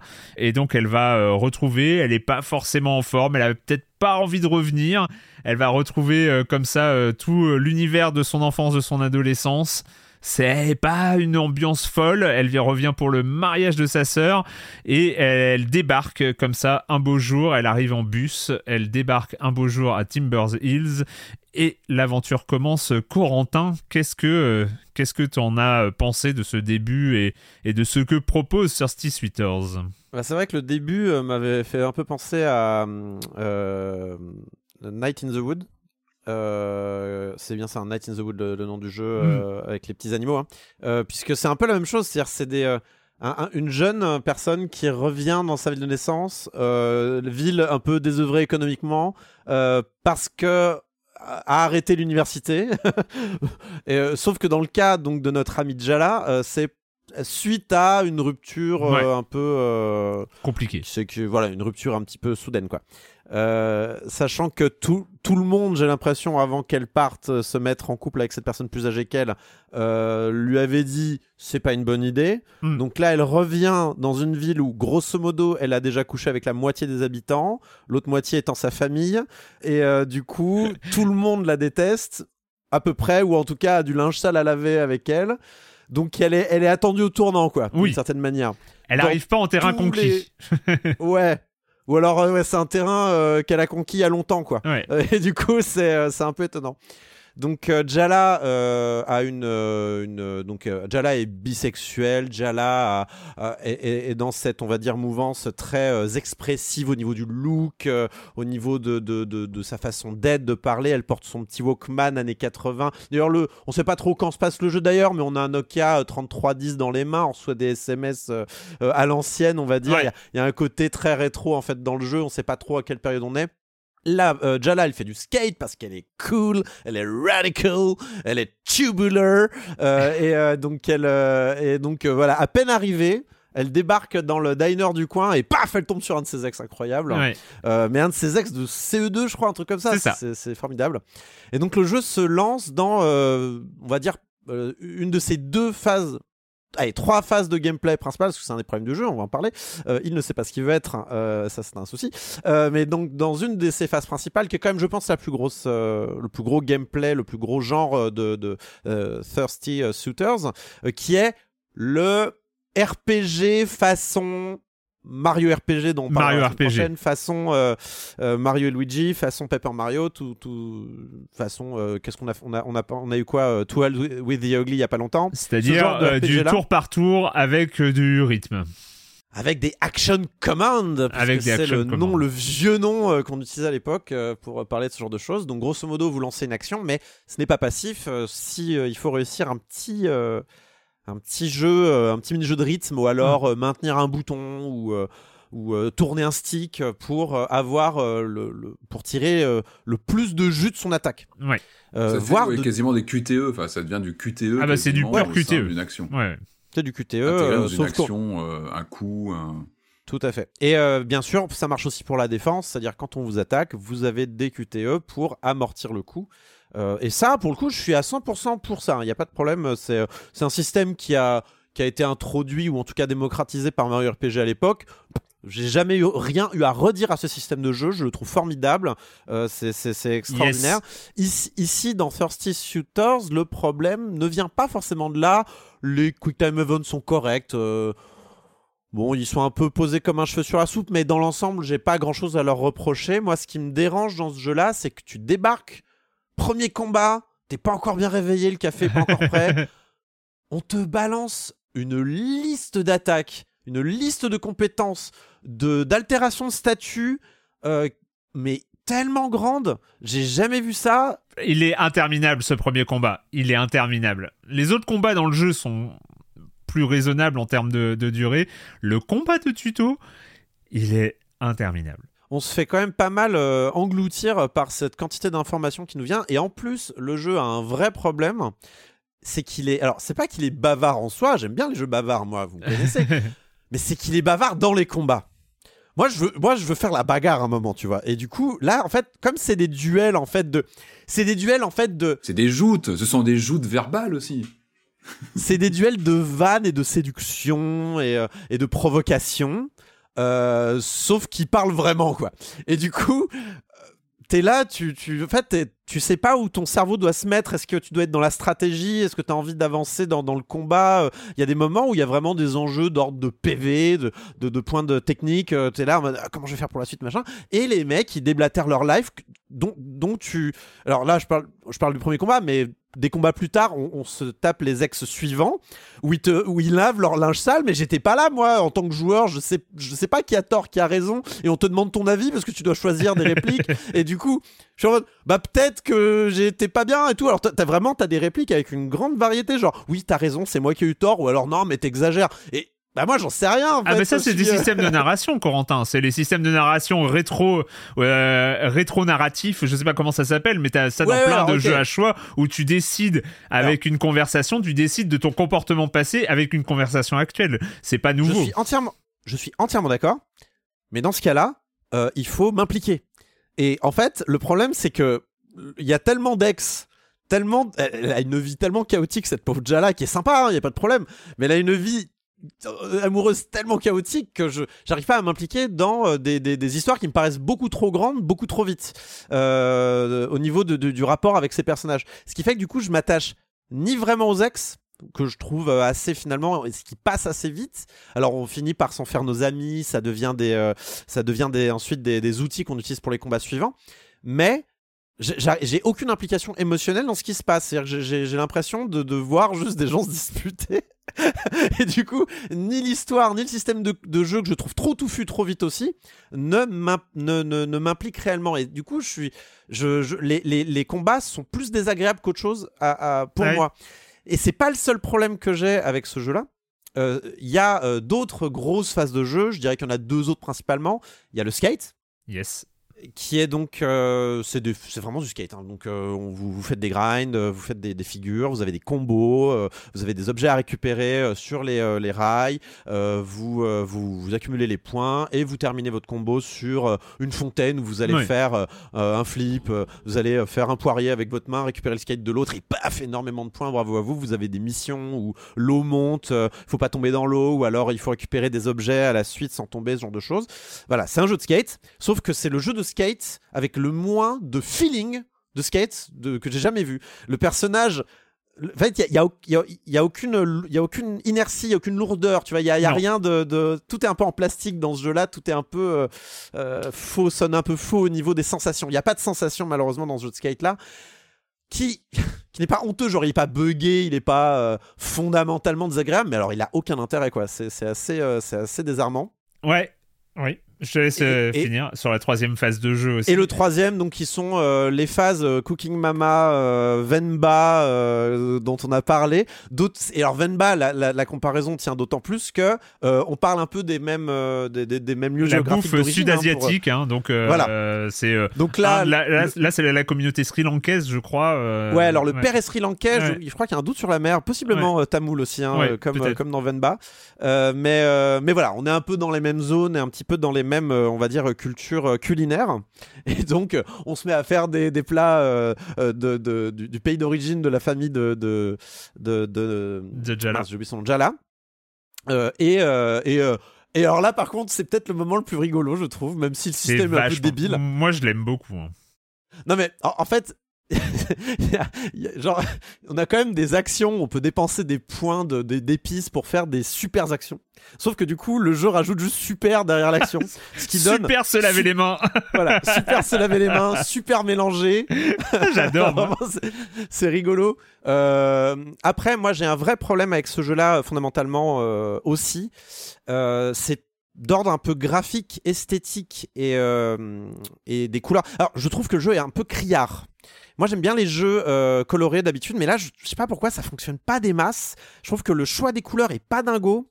En plus, le jeu par moment essaie de jouer avec une esthétique un petit peu euh, VHS, euh, hmm. notamment quand on fait du skate où on nous met voilà cette, cette esthétique années 80. Mais là, je trouve que les couleurs choisies un petit peu, on va toujours, ouais, on va toujours dans le fluo, mais je trouve que c'est toujours un peu de mauvais goût, je, je trouve. Ah ouais? et et, je, trouve aussi, et là, c'est le cara design est chouette, mais alors la modélisation est vraiment pas terrible. Euh, notamment la pauvre mère de Jala, je la trouve, mais la, pauvre, elle prend très très cher. Euh, alors que les, les, artworks sont jolis, quoi. vraiment, je trouve que les artworks, donc on nous met à chaque fois l'artwork de, de Jala et de sa dernière ex importante en mm. date, euh, voilà. Et je trouve vraiment classe. Ce jeu aurait peut-être mérité un peu plus de travail sur la modélisation et sur les animations. C'est une catastrophe. Juste les, les animations des personnages est catastrophique. Alors, t'as deux phases, hein les animations, euh, j'en parlerai après, mais les animations de QTE sont extraordinaires. Les animations quand t'as la manette en main, il y a, y a, une sorte de, de, dissonance comme ça qui se crée où en fait t'as l'impression de, de t'as l'impression de bouger un personnage euh, façon euh, premier jeu en 3D euh, on est dans Crash Bandicoot 1 sur la PS1 quoi c'est on a on a un personnage qui qui qui qui qui est, a pas d'attache au sol qui qui a pas de physique qui a machin c'est un truc on est vraiment en glide enfin on, on, mm. glisse un peu sur sur sur le terrain alors même quand on n'est pas même même quand on n'est pas sur son skate euh, et, et, et, par contre, les, et du coup, quand les animations hyper euh, exagérées euh, des, des, des, QTE et tout ça arrivent, t'as as vraiment un truc. Est-ce que je contrôle la même chose et tout ça? Mais bah, et, et, encore, bon, il y a, l'aspect bon quand, quand elle se super lave les mains, par exemple, elle est, elle est mise sur un axe. elle est mise sur un axe, elle tourne quoi, un petit peu comme dans un film bollywoodien. Je pense mm. c'est l'esprit un petit peu qui est recherché là-dedans. mais euh, moi, je, pense aussi aux, animations d'attente des personnages. Donc, par exemple, dans les combats, les personnages attendent qu'on les attaque ou euh, ce genre de choses. Et, quand ils attendent, mais vraiment, c'est un peu catastrophique. C'est euh, les, mains qui bougent comme ça, on dirait un spectacle de marionnettes. C'est un peu terrible. et, je trouve ça vraiment dommage parce que j'ai vraiment le sentiment d'avoir un jeu plein d'énergie qui veut vraiment bien faire. On sent qu'ils ont une recherche comme ça de, du style. Ils veulent un jeu stylé, c'est clair. Mais ils ont vraiment ils, courent trop de lièvres. Ils courent trop de lièvres. Ils veulent faire un jeu de skate, ils veulent faire un RPG, ils veulent faire un visual novel, ils veulent faire un jeu de cuisine, ils veulent faire un jeu culturel, narratif, rigolo. Ils veulent faire un milliard de trucs. Et au final, il y a assez peu de choses qui réellement percent, je trouve, dans ce jeu-là. Alors que tu sens la bonne volonté qui transpire du jeu. Tu sens qu'ils veulent hmm. bien faire. J'étais triste pour le jeu. Bon voilà, c'est, je trouve ça chouette qu'on parle aussi de ces, euh, ces, cultures dont on parle moins dans les jeux vidéo. Tous les personnages euh, ont une euh, représentent des minorités en fait, des, ah mais c'est très queer, c'est très, c'est très queer. Ah, mais mais je parle pas, c'est pas uniquement queer, c'est aussi au niveau des des, des, origines ethniques, de, de plein de choses. en fait. Le, le but du jeu, c'est de montrer des gens qu'on montre moins d'habitude. C'est vraiment un jeu qui est très euh, militant, euh, mais euh, militant chouette, c'est militant positif, c'est musical, c'est débile, le jeu se prend pas au sérieux, mais fondamentalement, il, il, il, court trop de lièvres, il n'arrive pas à, à exceller dans un domaine. Et je pense que c'est du coup, ça atténue tout le reste et ça rend l'expérience un petit peu désagréable. en tout cas, moi, j'ai un peu lâché la manette euh, à cause de ça. Patrick euh, Moi, je trouve bien ce jeu. Enfin, ouais. disclaimer. c'est bien, c'est bien. Non, non, mais disclaimer, je vais avoir 2-3 bah, heures peut-être de jeu. C'est-à-dire que j'ai lancé hier soir tardivement, j'ai été en retard sur le programme, donc j'ai lancé hier soir. J'avais des a priori, c'est vrai qu'on avait eu quelques échanges euh, euh, sur notre réseau interne sur bah, sur le jeu, sur voilà comment comment comment il se présentait. Et bon, ouais, euh, je l'ai vraiment lancé par acquis de conscience. Et en fait, il m'a complètement emporté. Moi, je sais pas, j'ai adoré la bah déjà la musicalité du jeu, c'est un jeu qui a mm. un rythme d'entrée qui lâche jamais. C'est-à-dire que moi, mes trois heures de jeu que j'ai fait d'une traite, euh, il, est stylé, tu l'as dit Corentin, et je trouve qu'il y, a, vraiment une sensation de rythme qui est toujours là. Alors c'est marrant, le premier combat contre l'ex du CE2, j'ai adoré. Alors oui, c'est long parce que le jeu nous explique ces mécaniques qu'on connaît, hein, ce sont des mécaniques euh, notamment lors des combats type RPG qu'on connaît déjà par cœur. Donc voilà, on va chercher dans les encoches les pouvoirs, les effets spéciaux, euh, euh l'humilier en lui parlant de sa mère, par exemple, qui, a, qui fait une apparition comme un, coup. L'invocation de la mère, l'invocation de la mère, c'est ah, quand même euh, dans l'invocation de la mère, façon, façon persona, façon façon. Ah mais c'est génial avec le coup de savate, mais c'est ça joue a beaucoup d'humour aussi, je pense qu'il y a un peu plus tard dans le jeu. Ah oui, non, mais c'est oui, oui, voilà, il y a, y, a, y a, quelque chose de très, il y a, y a beaucoup d'humour. Moi, j'ai vraiment accroché à ces mécaniques. Alors, je suis d'accord que le, skate est vraiment, vraiment en retrait. C'est pas très plaisant à jouer. Il y a un côté euh, qui te prend par la main. Tu peux pas vraiment perdre dans les séquences un petit peu oniriques avec le skate. C'est pas très. Mais, mais en dehors de ça, vraiment cette énergie. Euh, moi, j'y ai vu. Euh, moi, j'aime beaucoup la, la et c'est très personnel aussi, c'est très subjectif. J'aime beaucoup la DA. Je trouve qu'il y a quelque chose. Il y a c'est pas c'est pas le style Serge Clair, mais il y a quelque chose dans ces dans ces euh, les proportions ultra exagérées, les mouvements comme ça très euh, très posés, très dynamiques, même dans les coups lors, lors des, des, combats en, en simili tour par tour, on a une exagération comme ça. Vous voyez de la danse un peu Bollywood, euh, un petit peu en fait. Oui, tout ça est très rythmé, logique, très très vidéoclip. C'est un jeu qui transpire la culture vidéoclip des années 80 et je pense qu'il le enfin, il le cite amplement. Donc il y a quelque chose, comme tu l'as dit, de très clinquant. on aime ou pas, je pense qu'il il peut être clivant, un peu à la, à la à la Alan Wake, même si c'est on est vraiment sur autre chose, mais en tout cas, on aime ou pas le, style visuel. Moi, j'ai trouvé que ça fonctionnait. Moi, je suis plutôt client euh, de ces panachages de gameplay. Alors, on sait qu'il y a toujours des séquences qui vont être plus réussies que d'autres. Euh, je me rappelle, j'avais parlé moi, il y a quelques mois de Sunday Gold de Team 17 qui, aussi amenait du point and click euh, slash tour par tour RPG slash recherche d'objets cachés ça fonctionnait bien. Et je trouve que là il y a un peu de ça effectivement dans ces dans ces mashups, ces, ces confrontations de, de gameplay qui sont pas tous réussis, mais voilà dans les trois heures que j'ai passé dessus, je trouve qu'il y avait une générosité, il y avait une dynamique. Et puis à côté de ça, il y a quelque chose comme vous l'avez dit dans les thématiques dans les esquisses de personnages parfois qui sont même visuellement un peu tranchés rapidement mais qui, qui se font attachants et euh, bon, ça paraît, euh, ça paraît tout simple comme ça, mais ne serait-ce que la relation entre l'héroïne et son père, j'ai trouvé assez touchante dans certains plans. C'est une des rares euh, relations que j'ai trouvé touchante aussi. je suis d'accord. Et ça, ça, m'a tenu. Enfin, c'est tout bête. Je sors mon, c'est tout bête de la semaine. C'est tout bête, mais ça m'a vraiment tenu sur le sur la durée. Du coup, sur ces trois heures de jeu, j'ai eu du mal à lâcher. Je me suis dit bon, bah, je, vais y revenir en tout cas. Pour remettre un petit peu de, de, positif, il y a eu une, il y a une discussion, je trouve ça très très chouette. Euh, c'est quand donc la, la tante de, de Jala euh, est, lesbienne.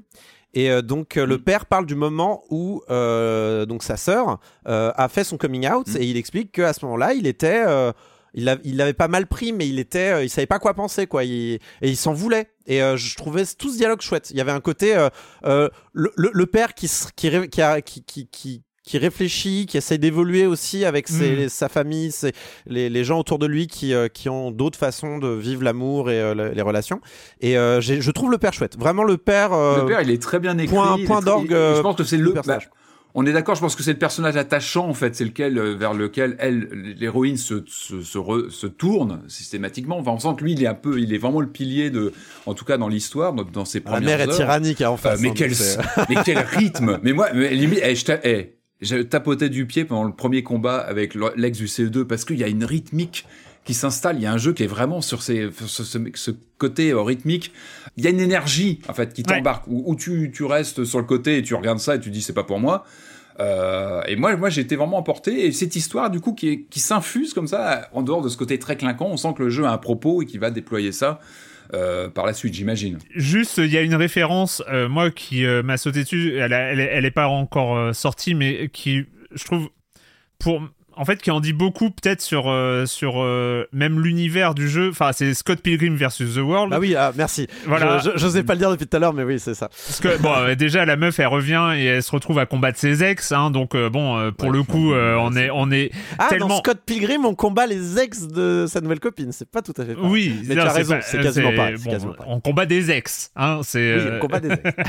et et il y a, on retrouve en en parallèle, euh, comme dans Scott Pilgrim, cette, euh, cette, euh, ces, trucs qui sont over the top tout le temps. C'est-à-dire que ça part, on est dans le réel, on est euh, dans euh, cette famille euh, immigrée hein, sri-lankaise dans une petite ville aux États-Unis, une petite ville désœuvrée comme tu l'as dit, touchée par le chômage, touchée par la pauvreté, touchée par le désœuvrement et, ce genre de choses, des investissements locaux qui n'ont pas fonctionné, des trucs un peu en ruine, un peu le parc d'attractions, qui a, même, même pas ouvert tellement ça a foiré. Et donc et donc il y a ce mix entre le réel et la, la, la pure fantaisie euh, par euh, les exagérations de mouvement, par euh, les, les, figures, par, par le système de combat qui, qui part dans tous les sens, où on va attaquer par les sentiments.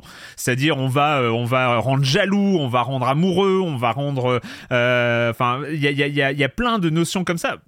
Moi, ça infusait, ça, c'était du Scott Pilgrim dans ça, ça marche d'autant mieux que justement le premier combat de Skull Pilgrim, c'est contre Matthew Patel, qui est d'origine mm. euh, indienne aussi ou pakistanaise, mm. et, qui, fait un, un, qui fait une danse bollywoodienne euh, dans les airs avec des démons. quoi. C'est vraiment il y a, Il y a de ça, et, et, euh, et moi, je suis, je suis assez bien rentré dans, euh, dans, dans, dans, cette proposition qui, euh, qui est là dès le départ. Et je suis d'accord avec toi, Corentin. Il y a plein de problèmes de, euh, de comment dire. J'arrive pas à être emporté par les mécaniques elles-mêmes parce que bah, le, personnage est trop flottant. Euh, même, même si euh, j'ai trouvé ça rigolo de faire des combos à l'infini, parce que, alors, certes, le jeu de skate est pas très précis, il est ultra permissif. Les hitbox des grinds, elles font 4 mètres de large. C'est-à-dire, tu sautes à côté, tu fais ton grind. Hein. Il y a, y a, zéro souci, tu vois. Les, les, les, les, hitbox des combos, elles sont ultra larges. Et, euh, et bon, après, tu, tu tombes dans l'eau. Bon, ça, c'est un autre problème. Mais, oui, oui, mais, euh, mais, mais franchement. On martèle les boutons pour euh, monter les combos, et puis on, saute sans faire exprès dans l'eau. c'est ça. la base. Mais, donc, c'est pas un, un, un jeu qui. Il ne souffre pas pas de euh, son gameplay approximatif parce qu'il est hyper euh, tolérant, euh, hyper friendly. Enfin voilà, on n'est pas là pour on n'est pas là pour t'embêter. Tu vas faire tes combos, tu vas faire tes défis. C'est jamais bien compliqué. Les combats sont pas trop compliqués non plus. Il y a pas à faire, il y a pas à, modéliser ses stratégies trop. Enfin et, et en fait pendant les combats, moi j'étais toujours curieux de ce qu'allait donner euh, ce mix entre attaque spéciale compétence, c'est-à-dire que généralement on va faire un debuff d'abord. C'est pas généralement, c'est tout le temps, et c'est un des problèmes du jeu, c'est qu'il y a il y a peu de profondeur stratégique. Non, non mais c'est ça, c'est qu'on commence. Mais finalement, on est. Moi, ce qui m'attirait à chaque fois, c'est les effets visuels que ça allait générer, euh, les euh, quelle tête allait faire, allait faire les adversaires en fonction de, en fonction du debuff qu'on va leur leur, leur, leur filer. Moi, il y a un truc toi qui t'a gêné, moi que j'ai trouvé tellement euh, incorporé au jeu lui-même que c'était compliqué de leur en vouloir, c'est le fait d'être bavard dans les combats. Euh, c'était euh, pour le coup, on sent bien que les combats ils sont un peu là pour ça aussi, c'est que ils sont là comme un support de dialogue et donc il y, y, a ce côté encore une fois très très Scott Pilgrim, très super-héros hein, dans, dans, dans, de manière générale, très Spider-Man, euh, de raconter sa life pendant qu'on balance des tatanes euh, et, euh, et, de régler des problèmes sentimentaux à coup de clé de bras, si tu veux. C'est, c'est, y a, y a... Les, combats, les Pensez au combat d'insultes de Monkey Island. Hein. Aussi, la narration comme ça, enfin, les combats par euh, invective, par euh, chambrer l'autre. Ouais. Je parlais des joutes verbales, c'est ça. On est ah bah, sur des joutes comme ça, très est comme ça. mais moi, je, suis pas contre le principe. J'ai juste qu'elle dure trop longtemps, que c'est bavard et ah que ça casse le rythme des combats. Quand même, pour te rejoindre, c'est un jeu à chaque fois que je lance. Et euh, j'ai fait trois sessions de jeu. J'avais commencé en stream et j'ai fait deux autres sessions après. À chaque fois que je lance, je suis content. C'est un jeu, moi, qui me donne le sourire, euh, ne serait-ce que pour les phases de cuisine, que je suis toujours euh, trop content de dépenser. Mais tu peux dépenser tes épices. En fait, le but, c'est tu cuisines soit avec ton père, soit avec ta mère, et le but, c'est de les convaincre, euh, de, les convaincre que tu sais faire la cuisine et que tu réussis la recette. Donc, tu as une jauge au fur et à mesure de la recette, et tu vas dépenser tes épices. Alors, le, truc le plus simple pour les convaincre, c'est de les complimenter. Alors, il y a une roue qui tourne, et en fonction du compliment ça va les convaincre plus. eux Et euh, ou alors essayer de les complimenter parce que ils te préviennent, ils disent attention, euh, complimenter une mère d'Asie du Sud, euh, c'est qui tout double. bon, bon, on va, on va plutôt se super laver les mains alors. Ça a l'air plus simple. et il y a ce truc de dépenser. Alors, on, au fur et à mesure de la recette, on va gagner des piments et on peut dépenser un piment pour faire une super combo qui va qui va aboutir sur un QTE un peu plus compliqué, un peu plus superposé que que le QTE de base. Et si on le réussit bien, on va on va gagner encore et tout ça. Et puis le but étant d'arriver à trois étoiles, voire euh, de convaincre totalement euh, son père ou sa mère.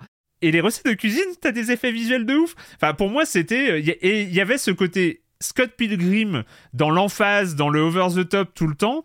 Et mixé à ça avec ce jeu ultra coloré et ultra inclusif pour donner pour dire un mot un peu valise et tout ça mais là qui, qui prend tout son sens c'est que c'est une ambiance hyper bienveillante alors que tout le monde se déteste au début et qui euh, intègre, comme tu l'as dit, euh, euh, des, des, des, identités que tu n'as pas l'habitude de croiser et qui est là pour les intégrer, qui est là pour les, pour les mettre et pour les mettre dans, dans cette mise en scène comme ça totalement démesurée.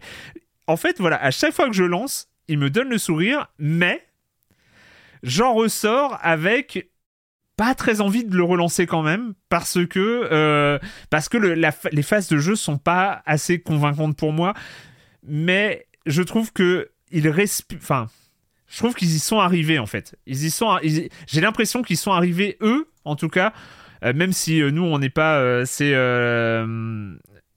même si on n'est pas forcément ultra convaincu, ils, ils, sont arrivés à ce qu'ils voulaient faire. Et Thirsty Sweeters arrive. moi, c'est un jeu où les bandes annonces m'avaient tellement donné envie depuis. Euh, ça fait un an qu'on voit des. Ou un peu moins, c'était au début de l'année, je crois, qu'on voyait des bandes annonces de Thirsty Sweeters. Non, je crois que je l'avais mis même dans mes jeux attendus de 2023. Euh, donc euh, on devait, on devait l'avoir vu depuis, depuis un peu plus d'un an. Et, et, vraiment, je trouve qu'ils ils ont réussi à proposer un truc hyper original, même malgré ces approximations un peu de, de contrôle. Bon après la bonne nouvelle c'est qu'il est Game Pass donc ça vaut le coup d'essayer euh, si euh, tout à fait. si euh, l'ambiance les quelques c'est vrai que c'est un jeu qui déborde d'énergie donc ça peut valoir le coup de jeter un œil à un trailer de d'essayer de, jouer si vous avez le Game Pass honnêtement c'est ça coûte pas grand chose de l'essayer quoi. Et sinon, il est à 30 euros. C'est le jeu le plus cher d'aujourd'hui. Mais il est à 30 euros. Il est disponible sur PC, euh, Switch et console de salon.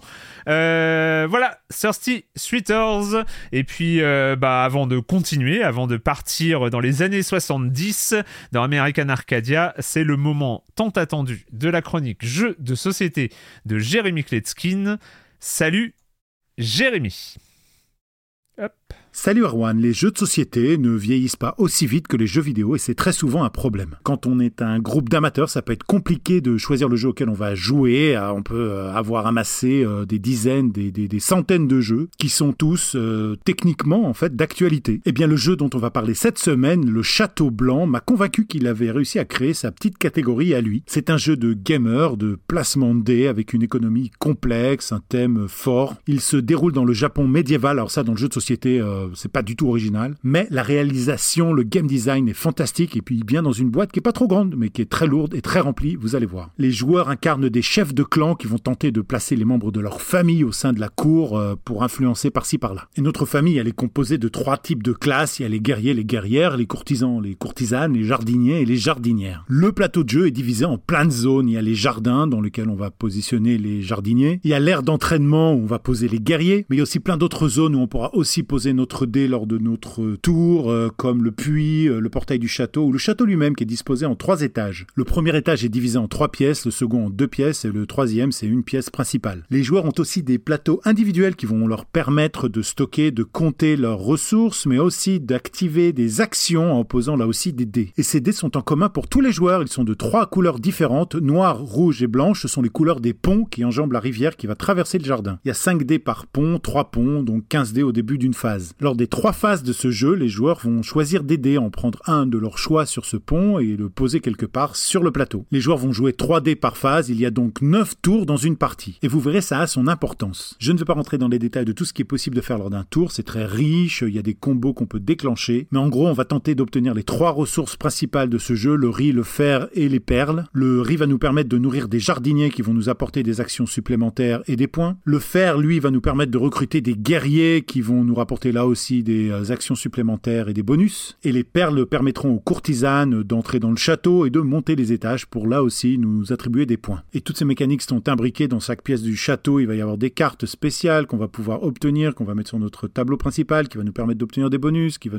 voilà. Juste retenez que c'est un vrai jeu de gamer très riche. Il y a plein de choses à faire et euh, mais mais mais mais les parties sont assez courtes pour un tel jeu parce qu'en fait on ne joue pas énormément de tours et on a le temps de rien et la partie est déjà finie. Donc ne l'abordez pas comme un jeu traditionnel, comme un Gugong où on va euh, investir dans plein de directions différentes, mais plutôt comme un Newton où on va choisir euh, son combat, on va choisir la partie du plateau qui nous intéresse et on va la développer euh, en essayant de pas trop oublier le reste, mais on ne pourra pas tout faire. Et donc les premières parties vont être extrêmement frustrantes, c'est-à-dire qu'on va se faire 30, 40 points alors qu'on voit que le matériel du jeu va permettre d'en faire 100, 110, 120. Si on prend trop son temps à amasser des ressources, on peut se retrouver comme un con à l'avant-dernier tour alors qu'on a une pauvre courtisane à l'entrée du château, un jardinier et pas encore de guerrier. Et c'est vraiment ça, quoi. C'est-à-dire que genre, on n'a même pas pas égratigner le jeu, on arrive à la fin. Et c'est là que ça devient intéressant à partir de la deuxième, la troisième partie, on réfléchit différemment, on n'a pas l'habitude. Et donc si vous êtes un vrai gamer bien poilu qui aimait ces jeux à la fois traditionnels mais modernes, ce jeu, le Château Blanc, va vous permettre de perfectionner votre art, même si vous n'avez pas beaucoup de temps pour jouer. Je rappelle le nom du jeu, Le Château Blanc, The White Castle en anglais, donc l'éditeur c'est Devir et c'est traduit, adapté en français par Yellow, sorti là le 10 novembre. De 1 à 4 joueurs à partir de 12 ans pour des parties entre 1 heure et 1 heure et demie. Hein. Les auteurs Isracé et chez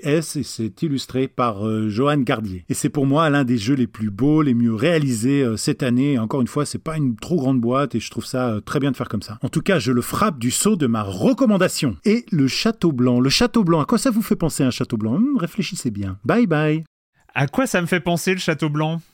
Ça vous fait penser à quoi? Peach Hein? Peach C'est pas le château, de, le château de Peach? Le château de Peach? Un château de sable. Ah, j'ai pas la ref ah bah voilà, voilà, on finit sa chronique.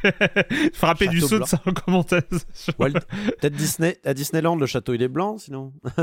ouais. Ah Non mais j'ai pas la ref. Peut-être c'est un, c'est un, c'est pour relier avec la chronique suivante. Attention, peut-être qu'il va. ah, tu, tu penses qu'il y, aurait, y aurait, il y aurait un piège comme ça, C'est un cliffhanger. Peut-être c'est un cliffhanger. Peut-être c'est un cliffhanger. C'est un teaser. Ouais. Merci Jérémy, merci beaucoup pour, euh, pour, euh, pour ta chronique. À la semaine prochaine. Je rappelle que toutes tes chroniques sont disponibles sur un flux de podcasts dédié si l'on s'en joue la chronique de jeux de société. Et, euh, et, en ces périodes de fête, moi, bon, c'était pas pour une fête, c'est pour un anniversaire, mais je me souvenais de chroniques. je m'étais dit, tiens, ça, ça plairait à telle personne, ça plairait à telle personne. Et je suis allé sur le flux du podcast et c'était, j'ai trouvé ça hyper pratique, même pour moi, de, de, remonter comme ça et d'écouter, d'écouter les, les, les, chroniques pour retrouver les jeux que je voulais offrir et ça a fonctionné. Donc euh, vous pouvez aller voir euh, tous les jeux chroniqués par Jérémy euh, en cette période où il faut faire des cadeaux et des cadeaux qui durent plus longtemps que les jeux vidéo. Hein, c'est vrai, il a raison. C'est disponible sur vos applis de podcast. On part dans les années 70, on part dans une ville de rêve. Elle est tellement belle, elle est tellement parfaite, cette ville d'Arcadia. On va suivre les aventures d'un certain Trevor Hill dans American Arcadia.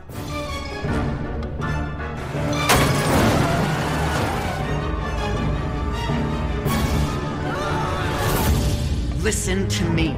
We can't allow Trevor Hills to escape under any circumstances. Trevor. Trevor, can you hear me? Be careful and don't make a sound. Don't worry. I'm going to get you out of there. American Arcadia Out of the Blue Games que on avait déjà croisé par ici pour le très bon Call of the Sea dont on avait parlé, jeu d'aventure, exploration aventure, comme ça très convaincant, un peu inattendu. Je me rappelle encore à l'époque, on s'attendait pas comme ça à, vraiment euh, accrocher à, Call of the Sea euh, de la manière euh, dont on l'a fait. Et il en VR d'ailleurs, Patrick, si tu veux. Ah. Ouais, il faudrait que je le, faut que je teste. Il s'y prêtait bien. Je, je me demande même si on ne l'avait pas évoqué d'ailleurs à l'époque. J'ai un doute. Et là, ils reviennent avec du cinématique platformer, mais pas que, ah, mais une grosse partie cinématique platformer. C'est bon, mais c'est risqué. On va suivre les aventures de Trevor Hill accompagné d'une mystérieuse Kovacs.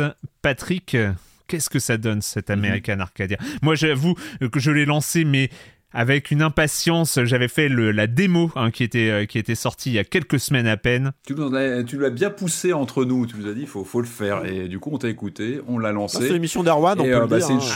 C'est une, chouette surprise. Hein. C'est vraiment une chouette surprise. Tu l'as dit, on est principalement sur du cinématique platformer. Alors comment, en 2023, on peut encore réussir à se distinguer sur un genre qui est ultra balisé, le cinématique platformer, il a toute une histoire, il a des titres mastodontes qui font référence, hein, les Hanover World, les flashbacks et tant d'autres.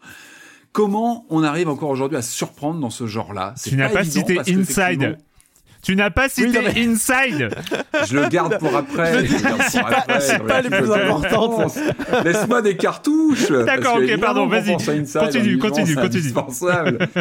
Ah non, mais on est, on est embarqué dans cette histoire de, donc de, de ville rétro-future. Alors déjà, le jeu, il a un charme visuel. Bah, J'adore ces références années 50, 60, avec les publicités, euh, le style euh, euh, bah, très, très années 50, 60 américaines. Euh, le café Gusto, d'Arcadia, où, où, tout paraît trop trop bien, trop, idéal, tout est parfait. Euh, et donc on incarne ce Trevor, un, type qui, qui restait bloqué dans les années 70, mais comme, comme la ville, quoi, qui vit dans un, comme ça, qui est un petit peu atemporel. Donc on dit, ça c'est un peu bizarre, où est-ce qu'on est exactement?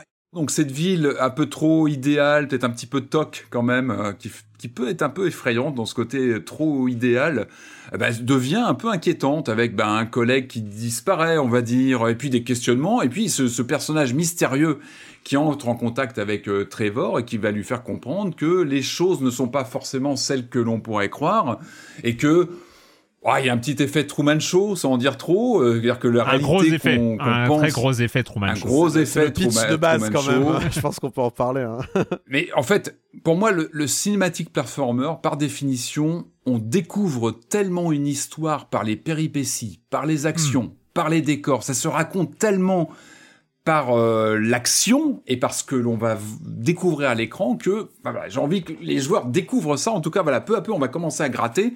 On se rend compte qu'il y a on pense évidemment euh, euh, aux inspirations de, de, cet univers trop beau pour être vrai un petit peu trop clinquant.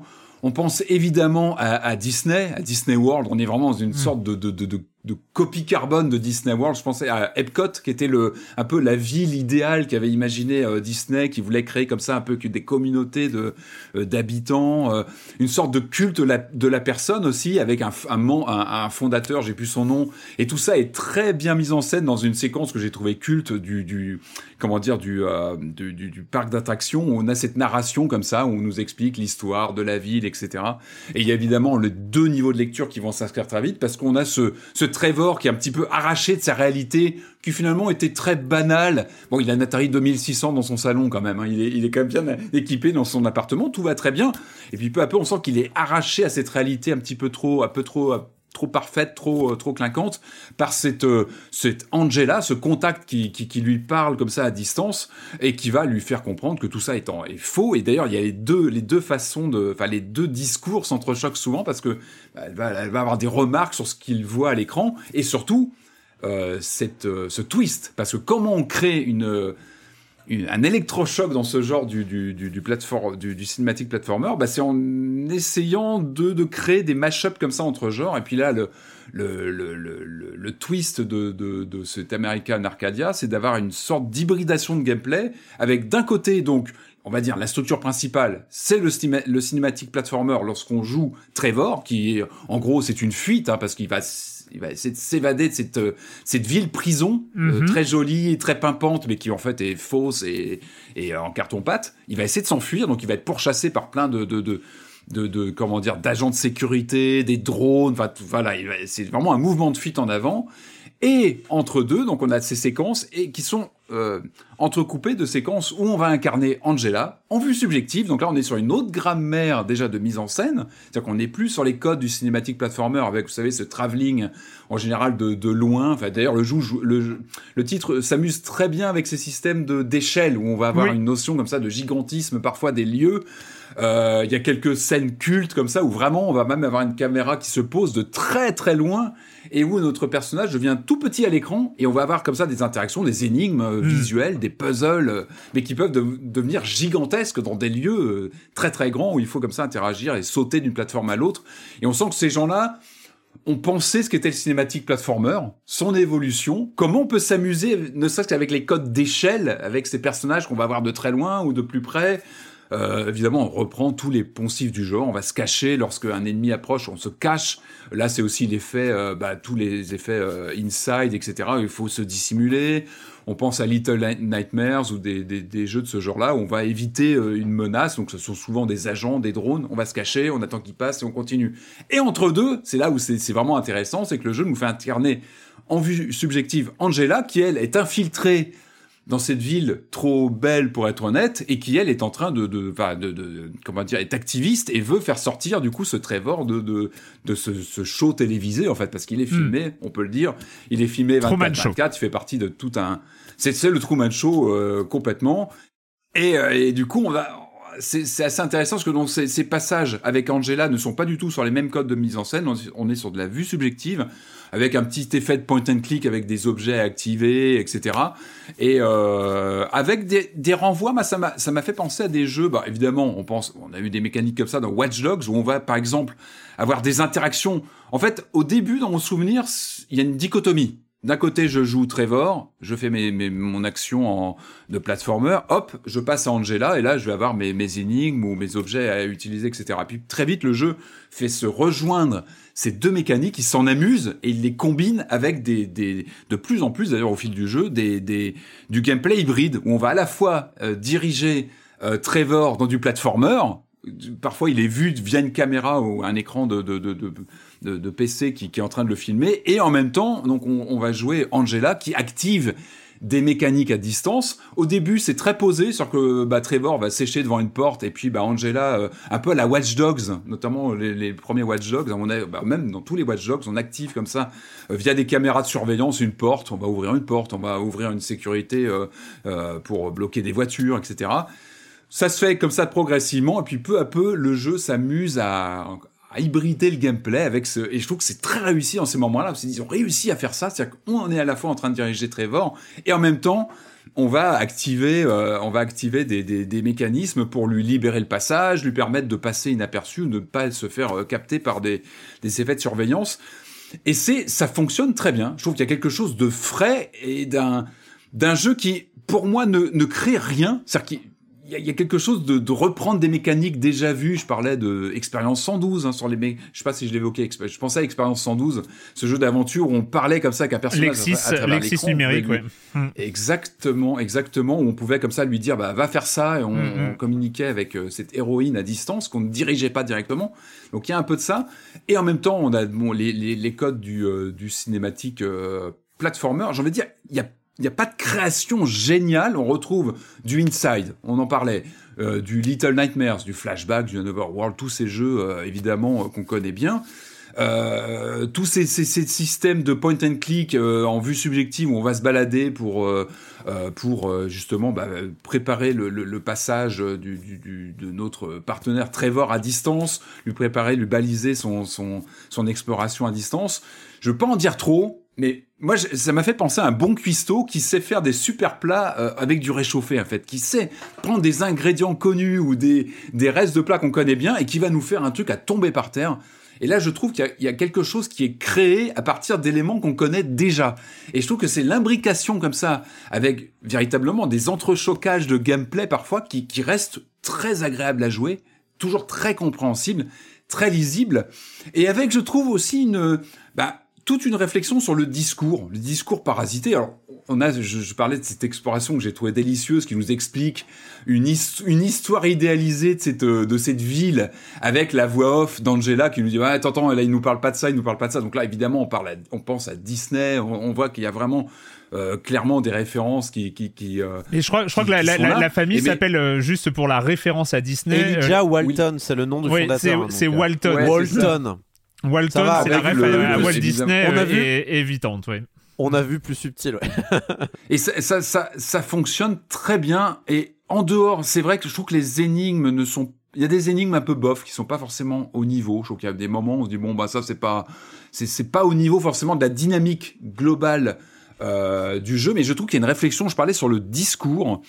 Euh, et pour moi, il y, a des il y a des séquences cultes dans ce jeu. Je pense notamment à, à un moment euh, d'interrogatoire où on est Angela, en vue subjective, on est derrière notre PC avec double écran et on doit à la fois euh, diriger Trevor en euh, manette en main, on le dirige dans un point, dans un cinématique platformer qu'on voit via un des écrans, et de l'autre, on doit répondre à des questions d'un agent qui est devant nous. Euh, il est entre les deux écrans, il nous regarde, il nous pose des questions. Et j'ai et j'ai trouvé ce passage mais d'une ultra immersif sorti de quelques énigmes que j'ai pas trouvé. Alors peut-être qu'ils ont pas voulu mettre des énigmes trop bloquantes. C'est vrai qu'on a une expérience de jeu comme assez fluide hein, sur euh, les je sais pas les 6 7 heures de jeu. On n'a pas de on n'a pas de boss de fin de niveau, on n'a pas de d'énigmes qui nous fait euh, bloquer complètement. On sent qu'il y a une volonté que ça reste euh, fluide. C'est vraiment une expérience fluide. Bravo, bravo d'avoir réussi comme ça à se faire se rencontrer deux mécaniques qui qui, bah, qui sont qui sont pas les mêmes, même si elles ont des parentés. On sait que le le, le, le point and click a pu irriguer l'idée même de cinématique platformer parce que les gens qui ont fait des cinématiques platformer avaient souvent fait du point and click avant. Euh, je pense aux gens comme Paul Cuisset, euh, Eric Chahi, etc. Euh, mais en tout cas, je trouve que là, réussir à, faire se rencontrer les deux mécaniques concrètement à l'écran, bravo, parce que ça fonctionne très bien. Corentin?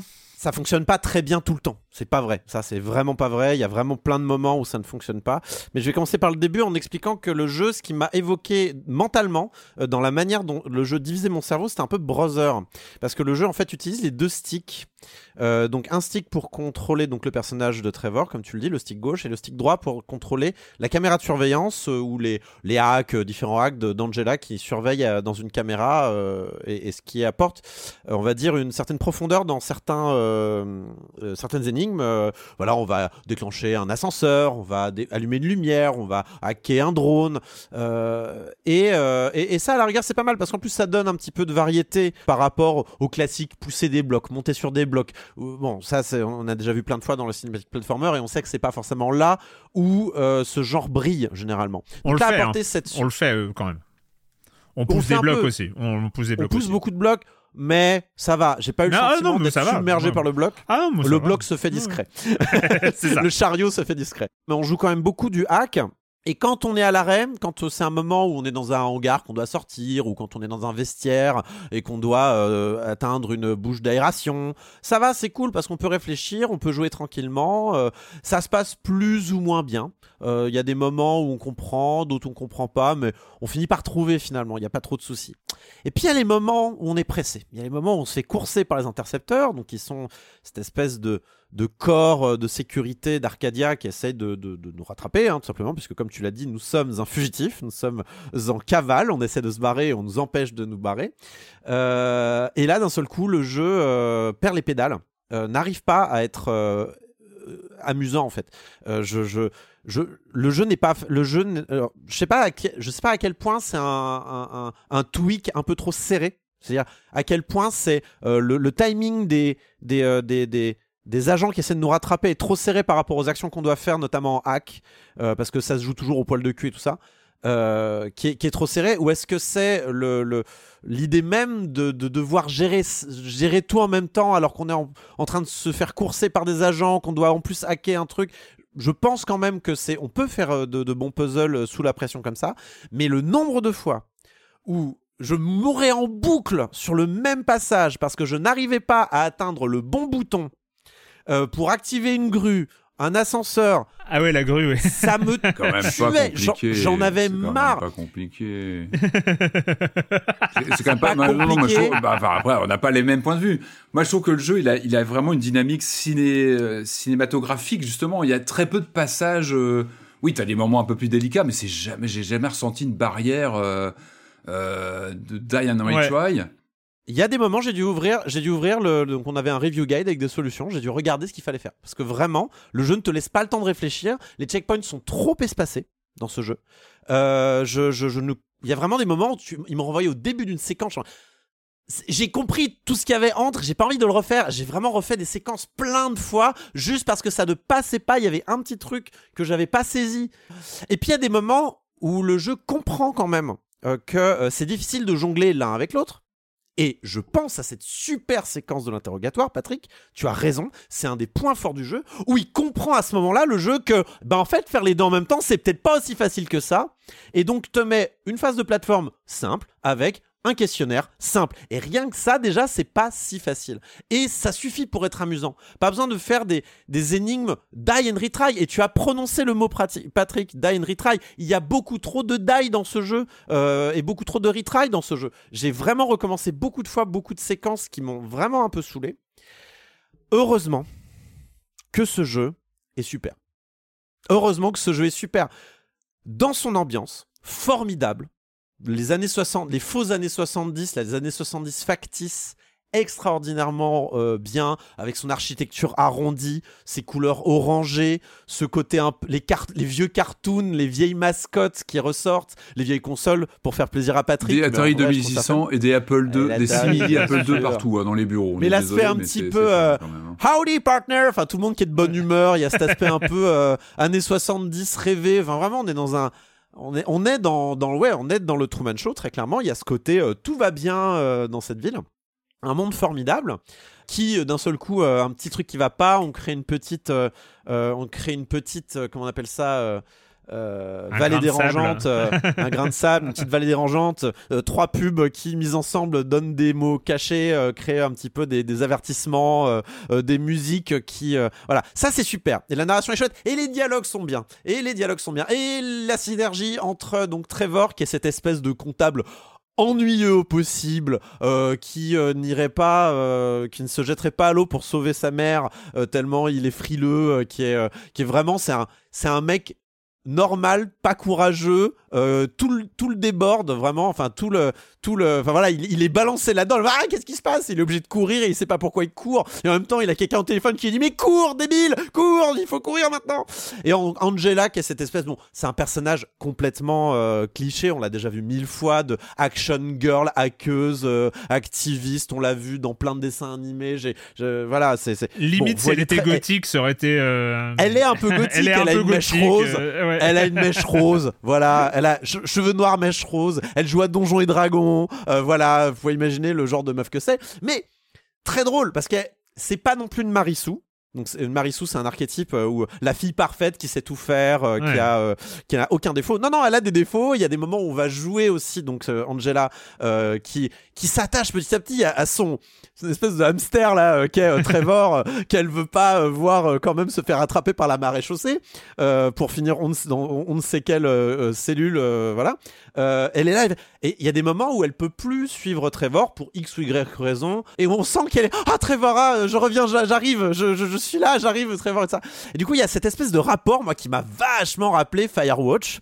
Euh, il y, a, y, y, a, ce côté, euh, ces deux personnages qui, qui, qui, vivent leur truc et qui peuvent que communiquer, qui se connaissent que par la voix, mais vraiment, enfin j'arrivais en fait à percevoir l'image que se hmm. faisait euh, Trevor d'Angela et Angela qui est là, qui materne presque Trevor parce que le pauvre il a pas le choix, il est vraiment, c'est c'est vraiment une, euh, c'est vraiment un rat de laboratoire.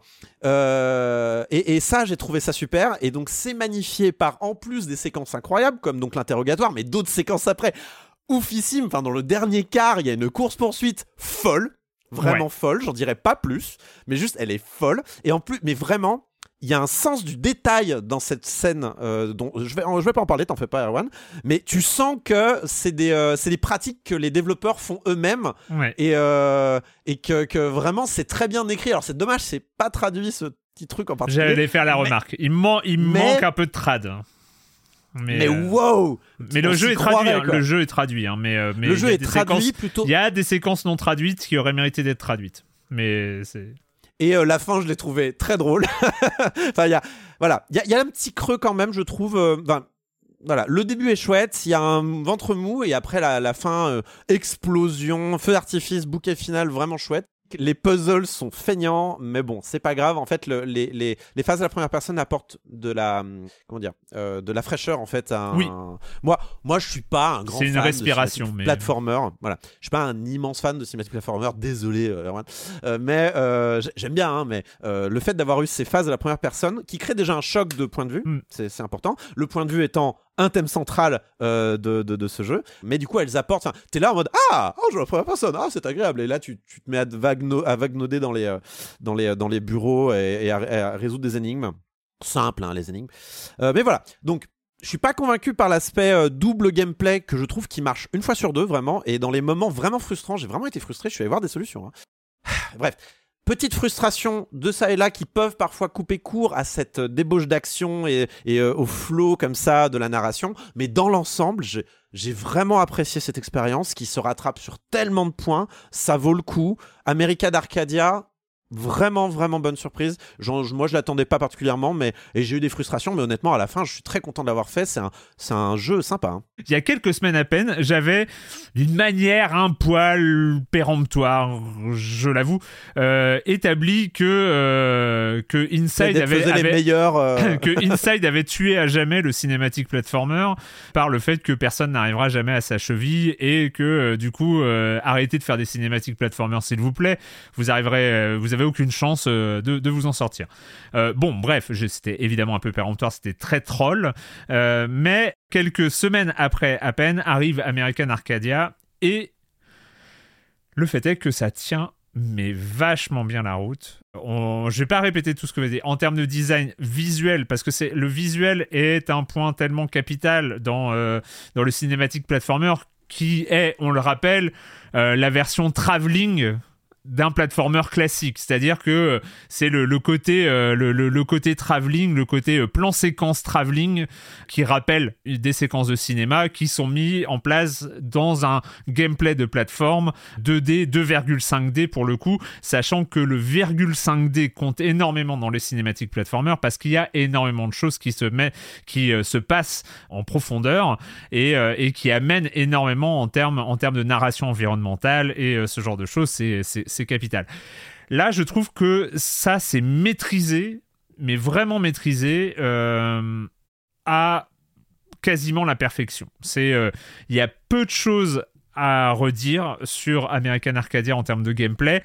Le double gameplay, un des axes euh, ludiques d'American Arcadia, c'est comme ça, c'est de passer en, en, mode vidéosurveillance dans lequel on peut hacker différents objets et en même temps, et là ce qui est super fort, c'est que on continue à contrôler Trevor qui lui est sur les caméras alors même qu'on peut aussi contrôler, tu l'as dit euh, Corentin, euh, les différents systèmes. Je trouve que d'une manière générale, ça marche bien. Il peut y avoir des embouteillages à quelques endroits. Le point, le seul défaut, vrai défaut du jeu, c'est-à-dire cet élément que les gens qui ont fait American Arcadia auraient pu corriger avant la sortie et c'était pas bien compliqué et tu l'as sorti et c'est pour moi vraiment le seul défaut euh, évident c'est des checkpoints mal placés. Parce qu'il y a un peu de die and retry quand même euh, de temps en temps. Et il y a à 5 ou 6 moments dans le jeu des checkpoints relous euh, qui sont placés au vraiment mauvais endroit où tu as des trucs que tu dois refaire qui sont trop longs. Alors on parle de, on parle de 20 secondes. Mais c'est ces 20 secondes longues que t'as pas envie de refaire à chaque fois et tu te dis mais mets le, checkpoint 20 secondes plus tard et, je t'en veux même pas quoi. Euh, et tout et tout, tout se passe bien. Ils l'ont pas fait c'est pas grave. Euh, le jeu peut-être corrigé par ailleurs. ce sera peut-être corrigé parce que c'est vraiment pas grand chose le jeu en tout cas quand je l'ai fait il dure oui tu l'as dit euh, Patrick entre 6 et 7 heures. Il moi il m'a stressé pendant la première moitié du jeu en me disant ça va jamais tenir ça va jamais tenir sur la durée. Il euh, le, y, a, y, a, une ambition quand même. Il y a une ambition visuelle qui est, qui est folle. En fait, le, les décors, les décors euh, d'Arcadia et, et, tout ça, et les, et les différents types bah, de décors qui sont, c'est beau. Ah, c'est c'est ce qu'on avait un peu. Euh, c'est ce qu'on avait un peu dans Deathloop par exemple, qui était chouette aussi. c'est ce genre de décor là. Mais pour le coup, tout est bien. Et puis quand je dis j'avais peur que ça tienne pas la route, c'est qu'il faut voir que dans un cinématique platformer, le boulot en termes de design de décor, par le principe même du jeu qui est de passer en travelling euh, dans ces décors-là, euh, est très demandeur. C'est-à-dire qu'il faut assurer après euh, que, ok, je fais des beaux décors, bah oui, mais si tu les fais en travelling, il va, il va falloir en, il va falloir en pondre des décors quand même. et c'est ce qu'avait réussi Inside avec, avec une débauche dans Inside, c'était une débauche de design comme ça. Inside d'ailleurs, il y a des gros clins d'œil. Il y a une séquence toute une séquence qui est un énorme hommage à Inside, une séquence dans la forêt qui est tellement Inside, dans, euh, qui respire du Inside par, euh, euh, par tous les ports. Il y a plein de refs dans les dialogues à la pop culture, à des films, etc. Enfin, c'est c'est hyper bien nourri et c'est jamais en trop. Je trouve que c'est et, c'est très drôle parce que du coup le personnage n'a pas les références. Bah non, parce que Angela oui et il joue avec ça. Et c'est très drôle. Et, c'est, je trouve que tout est, tout est bien fait. Dans les dialogues, c'est bien fait. Et encore une fois, bon, je vais pas répéter tout ce que vous avez dit parce que c'est, vous l'avez bien dit. Mais c'est un jeu qui tient, et ça c'est sa plus belle performance, il tient sur ses 6h30 il tient de bout en bout. Moi, je suis pas trop d'accord sur le ventre mouche. Euh, j'étais, il y avait un milieu de jeu où j'étais stressé de savoir comment est-ce qu'ils allaient réussir à finir, etc.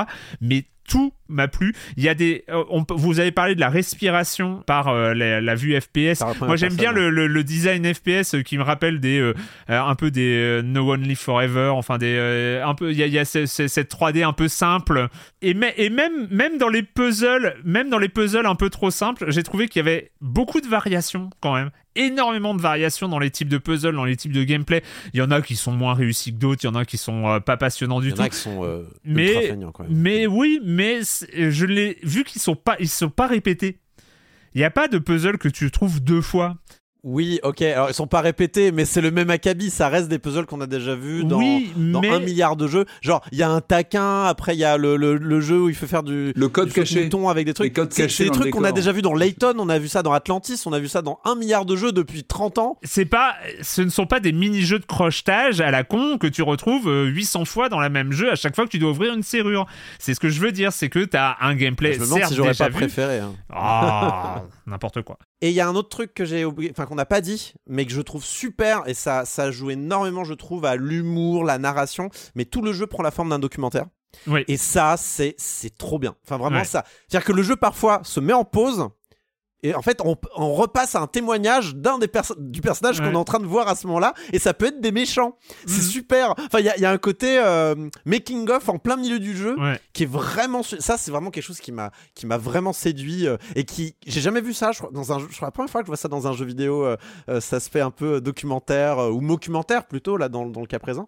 Mais mais c'est vraiment chouette. J'ai vraiment beaucoup aimé cet aspect. Et très sincèrement, le seul truc, enfin, je pense que le seul truc qui m'empêche de qualifier American Arcadia de chef-d'œuvre dans sa globalité, malgré ses défauts et tout ça, euh, c'est ce que tu as dit, euh, Patrick, c'est que ça reste dans sa structure un exceptionnel mash-up.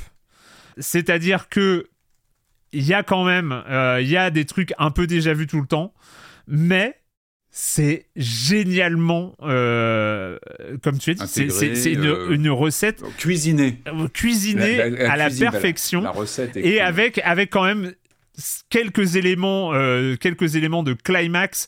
vous avez cité l'interrogatoire et tout le tout les tout le, le, scénario tient, tient quand même bien la route. Et, et, et, et, toute la phase finale et c'est rare quand même d'avoir des jeux comme ça qui, euh, qui, qui fonctionne en crescendo final et, euh, et, je trouve que c'est. Ah, on sent, ouais, ils se reposent sur des mécaniques, comme on l'a dit, qu'on connaît bien, mais ils arrivent à porter quelque chose. Ils arrivent à porter une histoire, ils arrivent à porter un lore, ils arrivent à porter quelque chose qui est très singulier malgré des mécaniques qu'on connaît par cœur, des c'est un déjà vu. Très très bon, c'est un très très bon jeu. Voilà. Pour moi, c'est pas euh, voilà, il arrivera encore une fois Inside et, et, sain et sauf, mais euh, mais mais il arrive quand même. Enfin, j'ai pas, c'est la meilleure, c'est la meilleure utilisation du principe même de cinématique platformer depuis 2016 quoi. Enfin, euh, ah, il y a eu Lunark, mais Lunark c'est autre chose, c'est plus un, jeu qui renvoyait vers le, côté rétro. là, non mais là on est sur une autre forme d'expérimentation, c'est-à-dire qu'on est plus sur comment on peut continuer à à innover sur des formules. En de manière plus bavarde, évidemment. Euh, c'est, euh, on raconte beaucoup plus et tout ça. Donc, voilà. Mais ça tient C'est, c'est très cool. American Arcadia disponible pour 20 euros pour l'instant uniquement sur PC. Il est annoncé sur PlayStation Xbox, donc je pense, puis de toute façon, il est fait. Euh, il est fait. Euh, moi, je vois pas pourquoi il arriverait pas sur la Switch, par ailleurs. Mais euh, oui, voilà, il, sent, il sent bon la Switch, ce, jeu-là. Oui, oui, oui. T'as vu, je dis sent bon, parce qu'il pue la Switch, c'est un peu triste quand même. Oui, c'est vrai. mais, mais, mais voilà, et, et très, très, très bonne surprise de la part de Out of the Blue, ouais, de le Out of the Blue Games, qui réussissent, qui confirment après Call of the Sea. Bravo eux. On va terminer, il nous reste encore quelques jeux pour cette, euh, pour cette émission, mais comme d'habitude, s'il y a de la pub, c'est maintenant.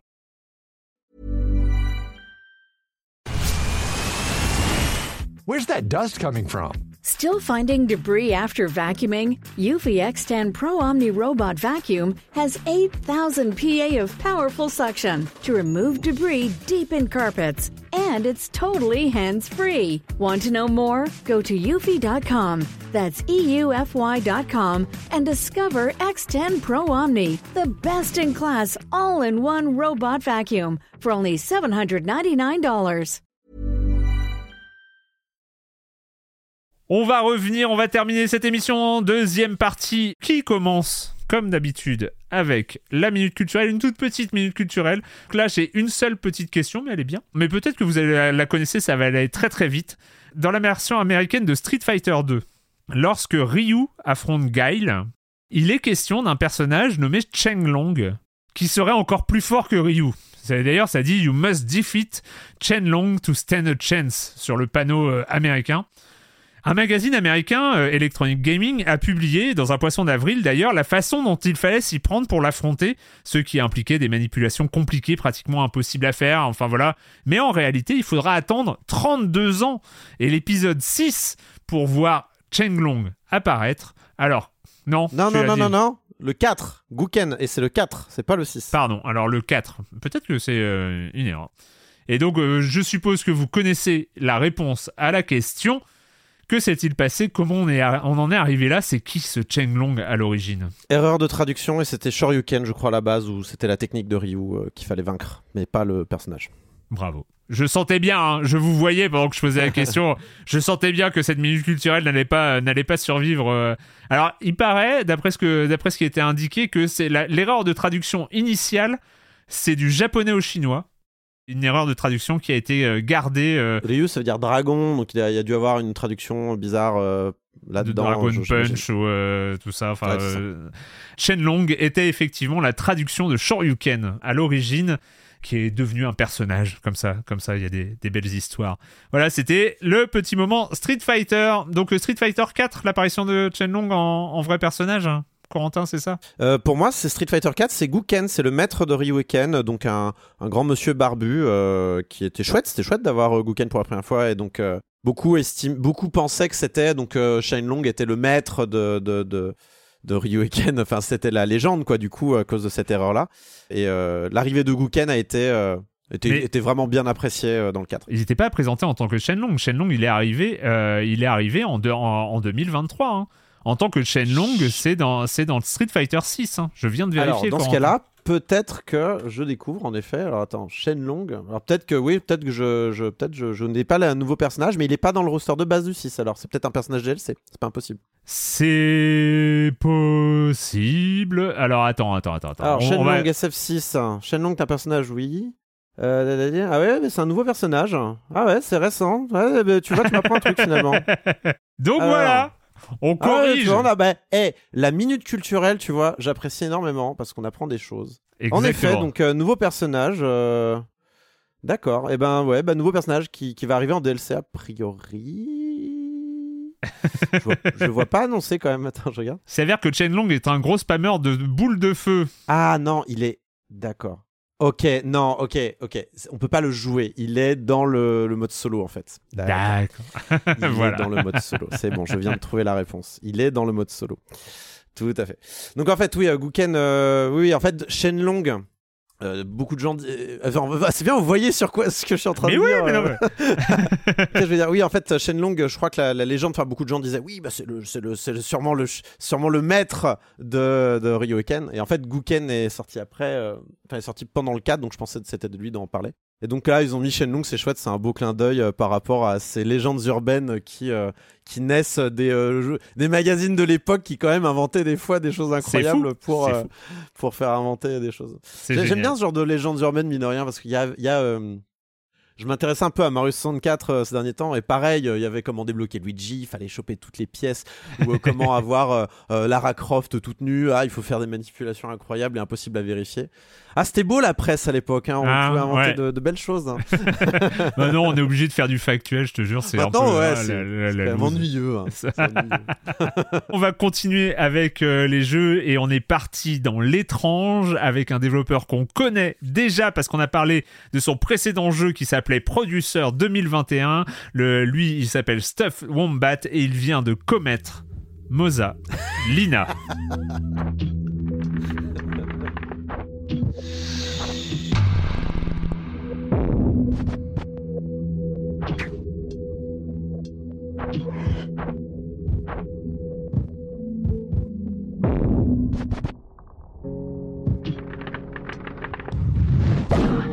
Mosalina, vous arrivez, il faut toucher des bidules euh, dans des plateformes un peu bizarres avec des objets un peu bizarres dont on ne comprend pas comment c'est fait, mais c'est pas grave, pas de stress.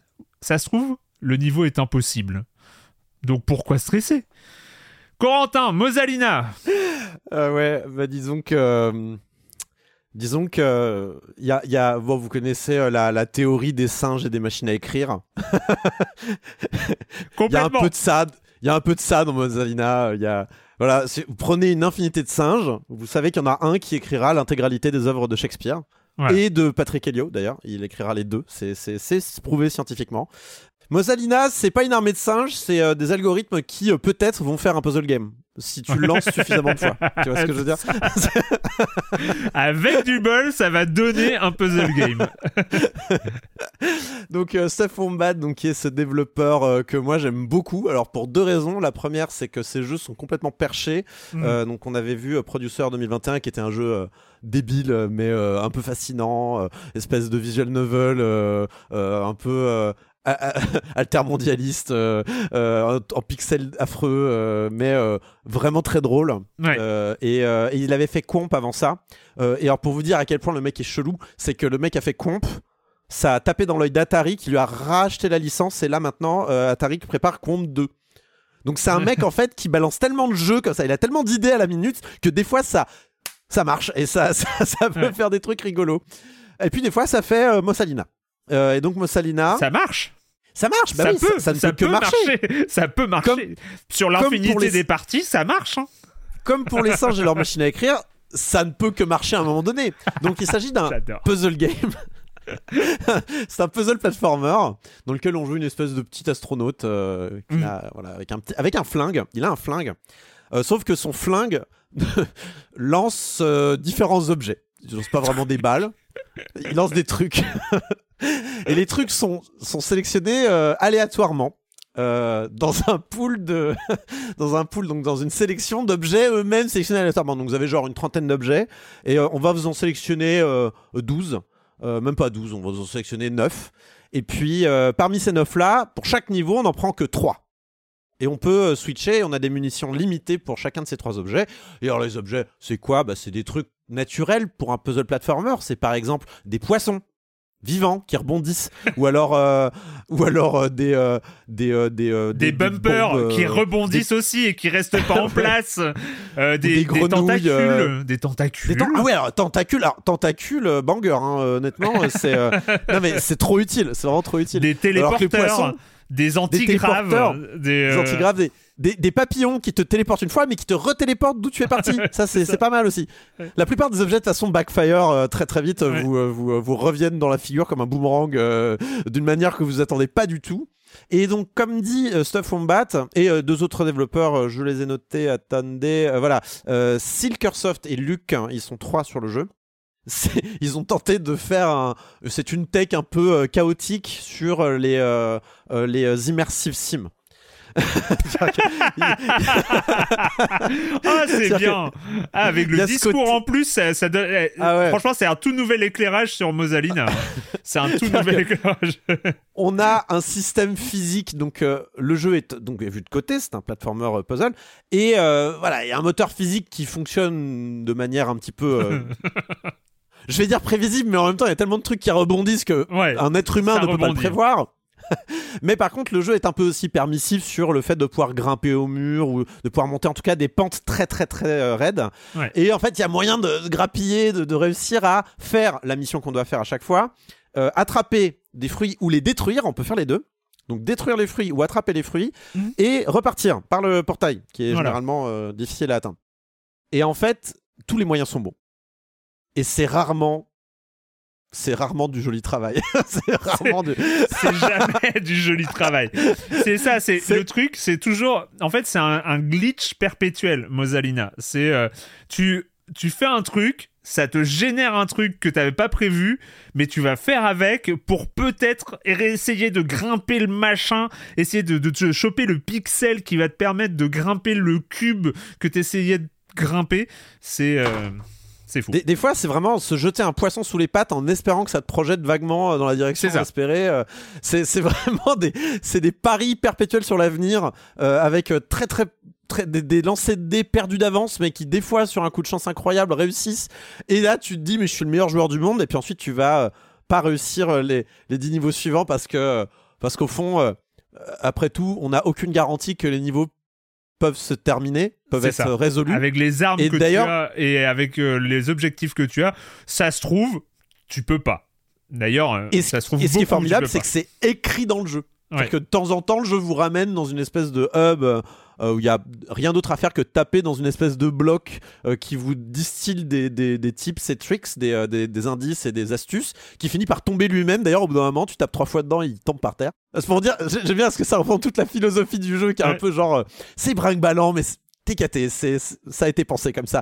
Et, et, du coup, tu tapes dedans et des fois, tu as, tu as vraiment des conseils du style, je n'ai aucune garantie que, le, que les niveaux peuvent être terminés. Euh, rien n'est euh, rien n'est prévu. Enfin, vraiment des, trucs très nihilistes. C'est un jeu extrêmement nihiliste, mais qui du coup, mais c'est un nihiliste optimiste. C'est-à-dire que il y a différentes écoles du nihilisme, mais lui, il est nihiliste optimiste. C'est mmh. franchement, rien ne marche, donc tout marche. Et franchement, essayons de, essayons de prendre du plaisir là-dedans. Et on en prend, c'est ça qui est incroyable. Il n'y a pas d'enjeu le jeu ne sauvegarde pas. Alors il y est plus, mais à un moment donné, quand tu allais euh, dans quitter, il dit attention, je ne sauvegarderai jamais ta partie. Enfin vraiment, c'est euh, ce, jeu est une espèce de est une énorme euh, comment dire est un énorme comment est un énorme commentaire en fait sur le fait de designer les jeux, de de, de, fine tuner, de comment dire, de de vraiment euh, peaufiner les jeux pour qu'ils soient le, le plus euh, arrondi pour le joueur, que ça soit le plus. Et il n'y a pas de problème avec ça. Moi, j'apprécie quand les jeux sont designés. Mais là, c'est du chaos naît une sorte de d'ordre, euh, une espèce de, philosophie de jeu qui où on arrive à trouver du plaisir. Ce qui démontre aussi que le plaisir est une chose extrêmement volatile et compliquée à, à, à conceptualiser. D'ailleurs, la plupart des game designers vous le diront et des réalisateurs de jeux vous le diront on ne sait pas si un principe est fun avant d'avoir prototypé euh, un, jeu. Ça, c'est la, plupart de dans tous les livres de, de best of, de, de, making of de jeux, c'est je ne sais pas si mon jeu est fun avant de l'avoir fait. Du coup, bah, la, vision de, de, de Stuff on Bat, c'est de de, faire en sorte que tout soit possible pour que ça soit fun à un moment donné. Et ça le devient. C'est ça qui est dingue. C'est que ça fonctionne d'une certaine manière. Mais par contre, c'est une, voilà, c'est vraiment prendre sous le bras euh, euh, des années de, game design et de et de d'affinage d'un d'un art qu'est le jeu vidéo et de dire je vais je vais éviter tout ce qui est écrit dans ce bouquin et euh, faire un truc random. random. C'est incroyable, c'est une expérience, c'est un, de la recherche, c'est du, c'est du, de la recherche et développement ce truc-là. Et il a une vraie, il a une vraie qualité, c'est qu'il est drôle. C'est idiot, mais on se marre. Bah on se marre parce que euh, déjà on, passe un temps infini à comprendre ce que font les projectiles, parce qu'il y en a, en fait, c'est tellement contre-intuitif que euh, dès qu'on a compris à quoi ça sert On n'a plus de munitions. et la fois suivante, eh ben on s'en souvient plus. Moi, on n'a pas les mêmes armes de toute façon. On pas non, mais, la fois suivante qu'on retombe sur le même, on est là. Ah ouais, comment c'était là déjà? Je sais que j'ai compris comment ça marchait, mais j'avais plus de munitions, donc j'ai pas pu mettre en application. Comment je mets en application dès les premières munitions? Parce que j'en ai qu'une. Euh, le truc que j'avais découvert, mais je me souviens plus très bien c'était quoi. Et donc, t'as un truc. En fait, ça génère, ça génère vraiment quelque chose de drôle. De, en fait, il y a, une sorte de rire nerveux euh, qui est déclenché par le jeu. Euh, j'avoue, moi, ça me pousse à l'abandon très vite parce que euh, le côté pur random, etc. Et puis sans enjeu, bon, il faut rentrer dans le délire quand même, quoi. Enfin, c'est tout ça. Mais, mais les niveaux que je fais à chaque fois, j'ai lancé trois fois du coup pour le coup euh, j'avais lancé une fois la démo et, deux fois là mais mais à chaque fois c'est drôle quoi. Enfin à chaque fois c'est mais qu'est-ce que c'est que ce machin? Je pense que le rire ne peut fonctionner dans ce jeu là que parce que justement il n'y a pas d'enjeu. C'est justement parce qu'on ne perd jamais rien à aucun moment parce qu'on peut refaire les niveaux autant qu'on veut juste ils, finiront par revenir euh, et, parce qu'on te déculpabilise en fait. On te dit non mais euh, attends mon jeu là il marche pas hein. Euh, c'est pas de ta faute. Il y a un côté comme ça. Tu peux rien. que du coup, bah, Du coup, bah, ça te pousse à l'expérimentation aussi. Ouais. Parce que dans d'autres jeux, typiquement, vous connaissez ce syndrome de la potion. Le syndrome de la potion, c'est vous avez une potion euh, dans un RPG et vous l'utilisez jamais parce que non mais je vais la garder pour le moment où, Ah oui. où ça sera vraiment utile. Et du coup finalement tu l'utilises jamais parce que t'as battu le boss de fin. Et du coup tu, tu n'auras jamais expérimenté en fait le, les FF16, effets j'ai de la fini potion. avec un stuff de ouf que Voilà. jamais utilisé. Et ben comme dans ce jeu-là, il y a pas d'enjeu, ça sauvegarde rien, tu gardes pas d'objet, la progression de toute façon finit par boucler, revenir, euh, Ouais. tu finis toujours par revenir sur tes pattes. Ça te pousse à l'expérimentation et tu fais ah mais si je fais ça, je vais pas pouvoir remonter. Bon, je retomberai bien euh, dans ce niveau et tu y vas. Et dans le même, euh, dans, la- dans le- un peu dans la même catégorie de feeling, c'est que il y a un truc dans les puzzle platformers, dans les puzzle games euh, d'une manière très générale, c'est qu'est-ce que le développeur veut que je fasse. C'est en fait c'est ça le puzzle platformer. C'est quelle est la solution à laquelle a pensé le développeur. Je vais mettre la même dans, donc je vais arriver à la fin du niveau parce que on, Ouais. on est on est deux dans le même bateau quoi. Sauf que là, le développeur il a pensé à rien. C'est génératif. Donc t'as personne à convaincre, t'as personne à, à- à- tu, tu te transposes pas dans l'intellect Oui. de quelqu'un d'autre pour euh, trouver euh, la- la- la- une solution logique. Il y en a pas. Tu, Donc tu euh, te tournes dans ta tête, tu te tournes dans le développeur. Euh, Qu'est-ce que je dois faire? Et le mec fait je, je sais pas. je suis pareil. hein. Je pense qu'il il faut quand même savoir où on, on met les pieds, hein, parce que Ah bah. j'ai moi, j'ai glissé dessus comme sur une peau de banane, quoi. Je l'ai lancé, mais vraiment, il m'a échappé des mains ce jeu. La manette est tombée très vite. Euh, alors, œuvre d'art, oui, certainement. Il y a quelque chose qui questionne euh, l'existentialisme d'une présence à l'écran. Qu'est-ce que Les immersifs. mais sorti de là, euh, sorti de là, il y a la question du, du temps. Est-ce que j'ai du temps à investir dans un jeu où finalement il n'y a pas de trope précis? Il y a, pour moi, il y a une sorte d'accord tacite dans un jeu, comme tu disais, Erwan, où on rentre dans l'univers de quelqu'un ou d'une équipe, et puis il y a des codes. C'est-à-dire est-ce que je vais m'y plaire? Est-ce que je vais euh, faire ce qu'ils attendent de moi ou pas? En tout cas, il y a un dialogue qui s'instaure. Euh, là, il y a quelque chose de complètement arbitraire. Moi, j'ai vu une pure perte de. Enfin, j'ai pas accroché en fait. Vraiment, je me suis dit, là, j'ai besoin d'un. Non, mais j'ai besoin voilà, pas le propre de l'art que d'être une perte de temps, mon cher Ah, mais bien sûr, et puis Voire qui même perturbe le nos jeu. codes et nos. Voire même le sûr, jeu. Ça, je suis complètement pas d'accord. qu'une perte de temps finalement Là, il y a un dialogue, hein. Il y a un dialogue, euh, mais il y a une seule réplique. Elle est au Et tu début. parles tout seul surtout parce que. Ah, bah, après, tu parles et tout seul. Il n'y a pas de fin possible. Enfin, en tout cas, le- vous n'êtes pas sûr que ce. Non, non, ces puzzles qui ne sont qu'on n'est pas sûr qu'ils soient euh, à résoudre me posent problème. je, je crois que la communauté des joueurs est convaincue qu'il n'y a pas de fin. Le- je crois que le- la communauté des joueurs euh, qui se pose beaucoup de questions. Moi, j'ai quand même un problème de, de, de, de, de- de- de- mais vraiment d'usage du temps, tout simplement. C'est Bien sûr, bien sûr. S'attaquer comme ça à des, à des puzzles sans finalité, ça me, ça va contre- tellement contre nos, nos voilà, nos, nos, nos schémas de, de, de résoudre, de réussir quelque chose. Là, c'est pas du tout le cas parce qu'effectivement, même si c'est résolvable, on n'est pas sûr que ça l'est. Donc, on n'a pas forcément la motivation de se décarcasser à dire je vais Mais du réussir. coup, c'est drôle. Bah, du coup, t'essayes et c'est ça marche drôle. pas et c'est drôle. Oui, après, c'est- c'est- il faut être dans le mood. Il faut, faut être dans, le mood et avoir le temps. euh, Encore une fois, je, ouais, Il y a une, euh, Il y, le- y un mode de jeu où on peut se passer la manette, qui est, qui est, qui est rigolo. Ah oui, c'est vrai. Euh. Donc euh, voilà, il y a ça. Euh, le, le développeur va annoncer que là, il est en train de travailler pour ajouter de nouvelles armes, de nouveaux objets, de nouveaux niveaux. Et donc, et donc, si vous êtes bloqué, il n'y a pas de solution sur Internet. Il n'y a pas de solution. Et on n'a pas précisé, mais on peut reroll à tout moment, ce qui réinitialise les armes et les niveaux. Voilà. Euh, donc, Et euh, ça peut devenir faisable chance. du coup. Ça peut devenir faisable. Éventuellement. Ah bah non, parce que t'as le même set en fait. Ouais. Pe- Peut-être, on n'en sait rien. Ça, je veux dire, c'est ça la beauté du jeu aussi. Bon, il y, a- y un.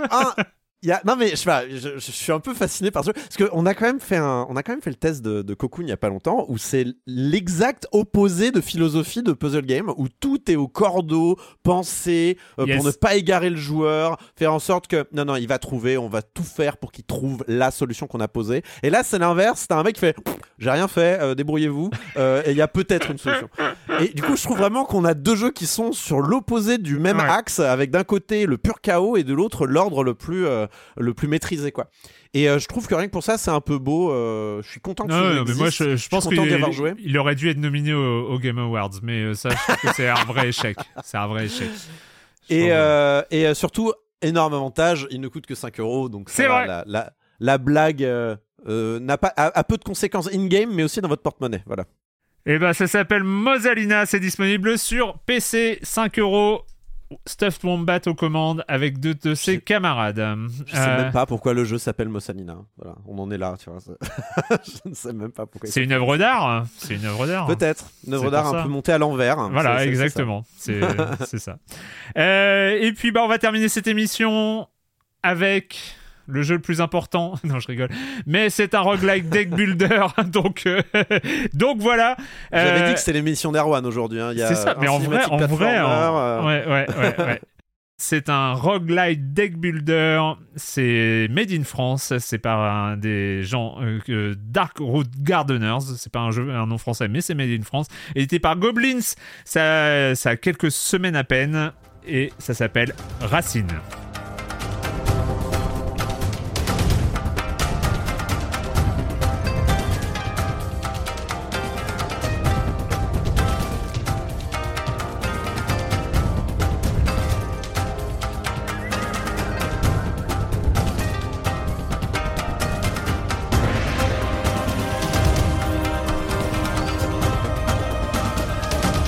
Racine, donc euh, aux commandes, on retrouve, euh, ils sont deux, je crois principalement. Il y a d'autres gens qui sont arrivés pour la musique, pour le sound design et tout ça.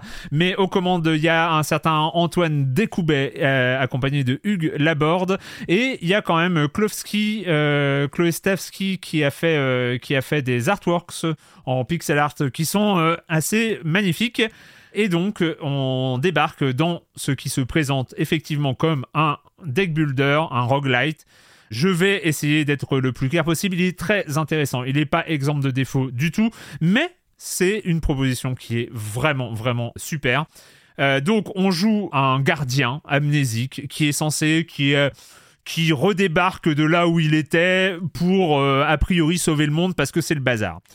En gros, mythologie ultra classique, euh, à peu près tous les clichés du genre, une humanité protégée par des esprits qui sont devenus fous. chaque esprit, c'est plus ou moins un élément. Il y a l'eau, le feu, le poison et l'électricité. Je sais plus c'est quoi le, la peur. Quatre esprits qui protégeaient, qui sont devenus fous et qui sont dirigés par un esprit euh, euh, supérieur. Ensuite, Bruce Willis arrive. Euh, on joue un protecteur, on arrive par un portail. Il va falloir qu'on fasse le ménage et qu'on libère les esprits, qu'on libère le, qu'on libère le monde, etc. chaque esprit bah, c'est un grand niveau euh, à libérer. C'est un, c'est un, un grand, comment on pourrait appeler ça? Donjon un, peu? ouais, une sorte de donjon. Et puis à la fin, le, le, le, boss final. C'est un roguelite, donc euh, génération aléatoire euh, des, des, niveaux évidemment. Comment se passe le système de combat? Parce qu'on est dans un roguelite, donc il va, on va combattre avec des cartes. On part avec un deck de 8 cartes qui nous sont imposées dès le départ, mais qui ne sont pas les mêmes à chaque fois. Donc euh, le deck de 8 cartes, il y a une série de cartes de base, et puis il va nous concocter un deck de 8 cartes. Dans ces cartes, il y a forcément 3 cartes de soins. C'est le seul, euh, le seul élément qui sera garanti. Et après, eh ben, on va avoir des cartes qui vont faire gagner de l'armure, des cartes qui vont faire gagner euh, des dégâts, des cartes qui vont faire gagner des coups critiques, de l'esquive, des renvois, c'est-à-dire renvoyer les, les, dommages que nous ont fait euh, nos, petits camarades, nos ennemis plutôt, pas nos petits camarades, nos ennemis. Et un sixième, euh, une carte qui s'appelle bouclier, qui est différent d'armure. Nous allons euh, le découvrir dans quelques instants. Comment ça se joue? Ça se joue, notre personnage est là et il y a des ennemis qui arrivent de la droite de l'écran et qui nous arrivent dessus et qui arrive par vagues. Alors les vagues d'ennemis sont prévues, il y a un petit c'est indiqué euh, à quoi vont ressembler les vagues futures euh, dans un petit diagramme en haut à droite de l'écran. C'est un auto-battleur, c'est-à-dire que le, personnage attaque automatiquement les ennemis qui sont en face, les ennemis attaquent automatiquement ton personnage. Donc, à quoi servent les cartes? Bah, les cartes, elles servent déjà à soigner parce qu'on a une barre de vie. Donc, euh, je vous ai parlé des cartes de soins. si on joue une carte de soins, on gagne de la vie. Mais après, là où c'est intéressant, et là où c'est un peu euh, assez original en tout cas, c'est que toutes les autres cartes, elles vont faire monter nos caractéristiques. C'est-à-dire que armure va faire monter la caractéristique d'armure, dégâts va faire monter la caractéristique de dégâts, euh, vitesse, coup critique, etc. En fait, j'ai l'impression que c'est que des buffs, t'appliques que des buffs à un personnage qui bagarre tout seul. Exactement, tu n'appliques que des buffs à un personnage qui se bagarre tout seul, sauf que tes buffs, eh ben, ils vont servir pour tout le run. C'est-à-dire que combat après combat, en fonction des cartes que tu vas jouer, tu vas améliorer ton personnage à chaque carte que tu joues. Et c'est ça qui est rigolo comme système, c'est-à-dire que le personnage il combat tout seul, sauf que tu dois, en jouant tes cartes, tu dois, tu dois améliorer ses, ses caractéristiques combat après combat. Où est-ce que j'en étais? Tu peux jouer tes cartes en fonction d'un pool de magie, bon, qui s'appelle le ki, un ki qui va monter petit à petit. 1, 2, 3, 4, 5, 6. Tiens, la carte elle coûte 10, je peux la jouer. Si tu tues un monstre, tu vas gagner un peu de ki euh, supplémentaire. Tu commences avec 3 cartes. Tu peux en tirer jusqu'à 5. Tirer une nouvelle carte, ça va euh, coûter 5 ki. Tu peux défausser une carte qui va t'en rapporter 3. Et si tu joues une carte, elle est remplacée automatiquement. Et donc voilà, tu vas jouer avec, euh, avec tes 5 cartes. Et la trouvaille de gameplay qui est ultra cool. En fait, c'est façon, comment tu appelais ça? Action? Dans les euh, Mario euh, euh, oui, commande, action, command, action, action command. C'est-à-dire que jouer ta carte, ça va te servir d'action command pour activer ton bouclier, donc pour parer une attaque. Euh, pour parer une attaque, il faut jouer la carte au moment où l'ennemi attaque. Et donc chaque ennemi a un timing. Alors, tu au début, tu es un peu à l'aveugle, mais très vite, tu as une jauge qui se remplit et quand la jauge est remplie, l'ennemi va attaquer. Sachant que chaque ennemi a un petit timing. Euh, une fois que la jauge remplit, quand est-ce qu'il va attaquer? Ça peut être immédiat, ça peut être une demi-seconde, ça peut être une seconde, ça peut être jusqu'à trois secondes euh, après le, remplissage de la jauge en fonction des ennemis. Mais quand il tape, si tu joues la carte au même moment, et eh ben ça va activer le bouclier qui va euh, parer 50%, enfin qui va absorber 50% des dégâts. Plus si tu euh, as des cartes qui augmentent ta caractéristique bouclier, ça va parer un peu plus que 50% des dégâts comme ça, tu navigues dans une map avec à chaque fois des, points. Donc, et il va falloir atteindre le, l'endroit où il y a le boss de fin de la map. Donc, ça, c'est très classique dans les rogues. Tu changes de salle, en fait, euh, avec à chaque fois des ennemis. Et dans certaines salles qui sont indiquées sur la carte, tu vas pouvoir décrocher des nouvelles cartes. Donc, améliorer ton deck. Et donc, en fait, il y a un truc d'amélioration, de grind de personnages qui est incorporé à l'intérieur du jeu. Et c'est ça que je trouve assez malin, c'est-à-dire que tu vas voilà, améliorer tes dégâts, améliorer ton personnage en jouant tes cartes à l'intérieur des combats et je trouve que le truc fonctionne particulièrement bien. L'idée est assez brillante et le jeu, moi, il m'a très vite embarqué. Je suis très vite arrivé à 10-15 heures de jeu comme ça, sans trop m'en rendre compte et eh ben j'avais joué euh, j'avais joué 12 heures à Racine quoi. Ah, j'avais fini euh, j'avais fini trois boss, j'en étais au quatrième, etc. Franchement bon signe, tu vois. Et le côté rogue, alors le côté rogue light, tu vas débloquer des trucs, c'est léger. Hein. Euh, je, en fait, cartes, non, comme d'habitude? Ouais, tu débloques des cartes. Alors, on va arriver sur les bémols après. Tu débloques des cartes et puis des caractères. Enfin, genre le fait que d'avoir une jauge pour savoir quand les ennemis vont attaquer, c'est un petit truc à débloquer. Tu as, une monnaie que tu euh, tout ça. Ça marche très très bien en termes de jeu, le fait d'avoir mis de la rythmique dans le jeu de cartes, c'est-à-dire euh, finalement l'action command euh, marche bien dans, Super Mario RPG, ça marche bien, c'est un système qui marche bien, c'est-à-dire que tu as un système un peu auto euh, de combat qui se fait tout seul, mais tu as une action timée que tu dois réussir à faire, et quand tu as trois ennemis, bah, tu dois penser ta réserve de magie pour être sûr de pouvoir sortir des cartes pas trop chères pour pouvoir parer les coups, ou alors avoir suffisamment d'armure, être un peu en mode tank pour pouvoir absorber les dégâts, pour peut-être jouer des cartes qui vont mieux améliorer ton personnage. Bref, tu as, toute une, as toute une dynamique de jeu qui fonctionne bien. Après, moi j'ai des interrogations. Mes interrogations, je vous le dis, c'est que euh, on est sur un roguelite. Quand j'avais, quand on avait fait Hades, rappelle-toi Corentin, nous étions ensemble quand on avait fait Hades. Moi, j'avais pas passé l'hydre. Ah ouais? Ouais, à l'époque j'avais, j'avais ou tout juste passé l'hydre, je crois. Enfin, j'avais joué et joué, mais j'étais mort plein de fois, j'étais nul et, tout, et euh, j'avais du mal à, j'avais du mal à comprendre Ça le. M'étonne. Ah, j'étais, pas, j'étais pas allé plus loin que toi. J'ai pas joué après.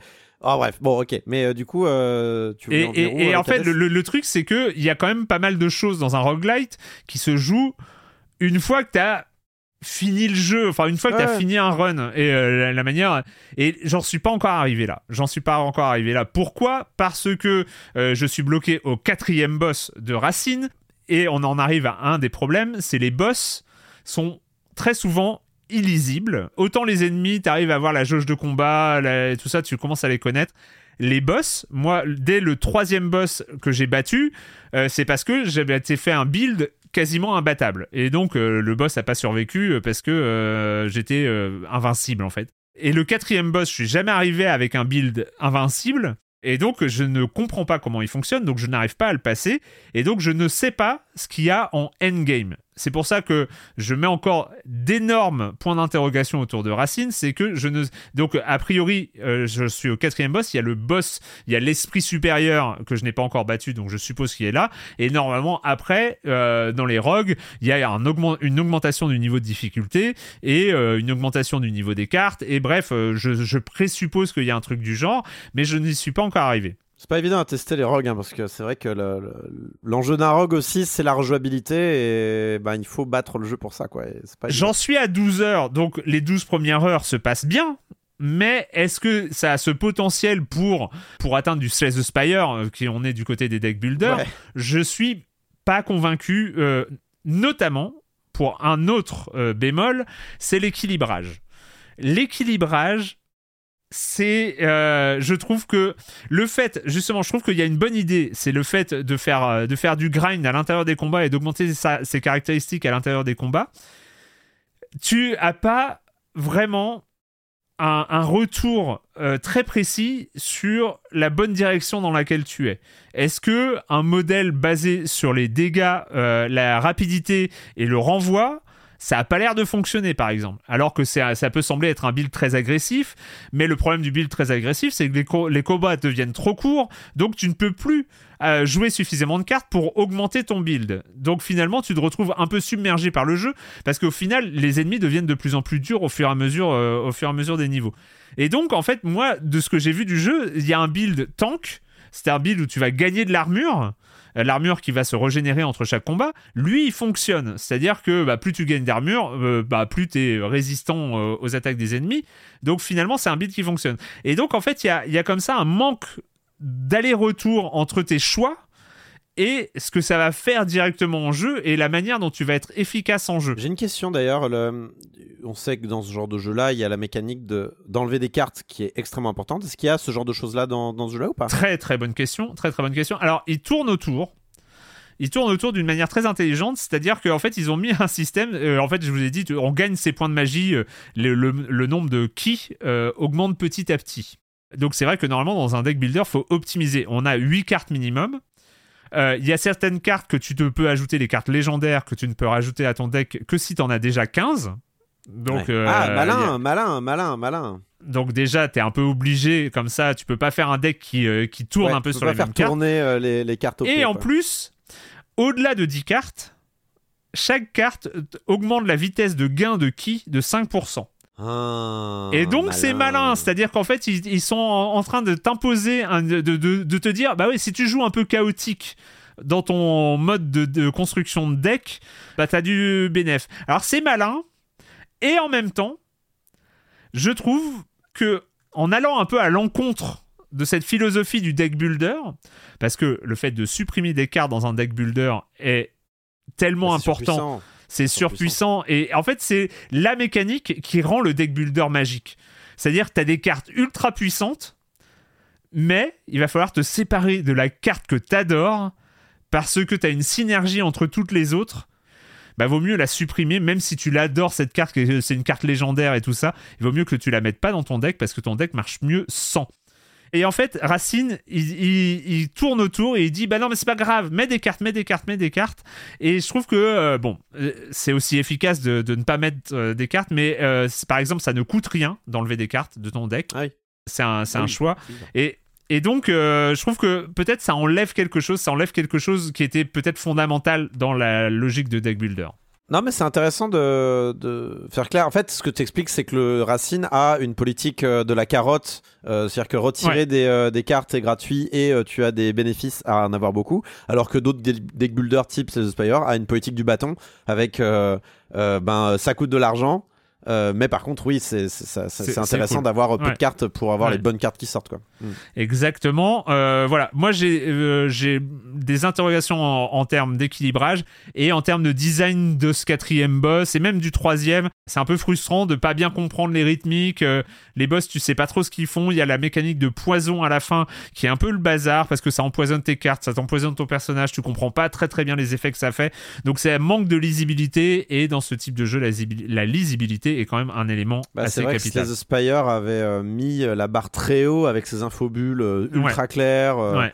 Euh, c'est vrai que même quand tu tombais sur une nouvelle mécanique, tu comprenais immédiatement de quoi il s'agissait. Euh, et tu prenais même un peu de plaisir à, prendre un peu de temps pour analyser la situation, comprendre ce qui se passait. Et c'est vrai que quand on comprend pas ce qui se passe, bah, en fait, le, problème, c'est que essayer par l'erreur euh, dans ce genre de jeu-là, où il y a du random, où les mêmes decks vont pas ressortir comme, comme d'une partie sur l'autre, c'est frustrant, quoi. Et tous les jeux ne sont pas Mossalina, donc euh, c'est pas possible. C'est ça. et je, je, ne peux pas, euh, voilà, je l'ai déjà dit, mais je peux qu'émettre un doute sur le long terme. Euh, je sais, je, trouve que cette, cette logique, cette philosophie de grind par les cartes est super dans les 12 heures de jeu que j'ai fait. Je me suis bien amusé, j'ai trouvé ça drôle. Est-ce que ça tient sur la durée? Je mets quand même un gros gros point d'interrogation. Euh, je suis pas sûr sûr. Voilà. Mais donc ça s'appelle Racine. Dans la catégorie des jeux abordables, il est à 10 euros sur Steam ou sur PC. Je sais pas s'il est disponible ailleurs, peut-être. Euh, j'ai regardé, j'ai regardé. Non, ce n'est que PC. Mais par contre, c'est Steam et GOG si jamais vous Voilà, Steam et GOG. Et donc édité par Goblins, un jeu signé Dark Root Gardeners, Antoine Découbet et Hugues Laborde. Donc quand même félicitations à eux parce que pour revenir avec un, un, concept même de deck builder euh, from scratch et qui, euh, qui tient bien la route, c'est c'est une gageure quand même. Bah écoutez, c'est fini pour cette semaine. Et euh, avant de nous quitter, c'est le moment de cette question rituelle à laquelle vous n'allez pas échapper. Et quand vous ne jouez pas, vous faites quoi Patrick? Euh, bah, C'est la grande période des, anniversaires qui ne nous rajeunissent pas. Euh, donc je, je, traînais dans mes méandres de DVD cette semaine et je suis retombé sur mon DVD de Wargames. Euh, qui ah. fête ses 40 ans cette année, les amis. Et eh oui, 40 ans, car donc, voilà, j'ai revu. Donc, euh, euh, film de John Badham de 83, avec où on suit donc évidemment les aventures de David Lightman, ce petit, ce petit codeur, hacker des années 80 qui, qui va potentiellement créer une guerre thermonucléaire. Alors, moi, ce qui me fascine sur ce film, donc il a quand même 40 ans, on est en 2023, on est en 2023 dans un monde ultra connecté hein, de partout, et ben rien à faire. Je suis toujours autant fasciné par cette posture de donc de Lightman face à son, son ordinateur vintage avec ses ces boutons au-dessus. Alors, je sais plus que c'est, c'est un modèle. Il y, a, il y, a, des sites internet qui parlent très bien, qui ont retracé quel modèle d'ordinateur Le modem analogique, le modem analogique de Wargame avec le, le combiné de téléphone que tu poses. Je, je, je, suis marqué par cette image à vie. Ah, je sais pas, pour moi, c'est, c'était le, les premiers, la première connexion d'un ordinateur, d'un ah réseau bah. d'ordinateurs, c'était cette image-là. Et moi, elle me, elle me, elle me reste gravée à vie il, a dû passer dans les dossiers de l'écran à l'époque. Vous avez dû faire une soirée spéciale sur les dangers de la connexion. Enfin bon, moi j'imagine, j'en sais rien. Mais en tout cas, ça fonctionne. Moi, je suis fasciné par tout ça. C'est quand tu regardes le film, j'ai toujours mes, yeux de, j'ai 10 ans, je regarde ce truc, ça me fait rêver toujours autant, malgré euh, l'ancienneté des technologies, ça fonctionne à plein régime, et d'autant plus, pour moi, il fait partie de ces films qui, malheureusement, pouvait se regarder, se regarder avec une forme de décontraction il y a 5 ou 10 ans. Et aujourd'hui, dans l'actualité actuelle, dans le contexte mondial d'aujourd'hui, ils sont très actuels finalement. Et ce, ce, contexte de guerre froide ultra anxiogène qu'on on pouvait se dire bon c'est derrière nous euh, voilà les, les Russes qui peuvent relancer des missiles nucléaires. Enfin ça paraissait totalement euh, presque risible. Je veux dire il y a 5 ou 10 ans. Et aujourd'hui tu regardes ce film là mais ils sont pleins. Euh, tu regardes Rocky 4 aujourd'hui tu le regardes plus comme il y a 3 ou 4 ans. Bon voilà alors donc War Games il est il est à voir absolument. Si vous ne l'avez pas vu voilà c'est vraiment un bastion de comment l'informatique pouvait être mise en scène dans, au début des années 80, à l'amorce de démocratisation du micro, quand il commençait à rentrer dans les foyers et à, faire parler, c'était encore inquiétant, mais ça restait un objet de fascination.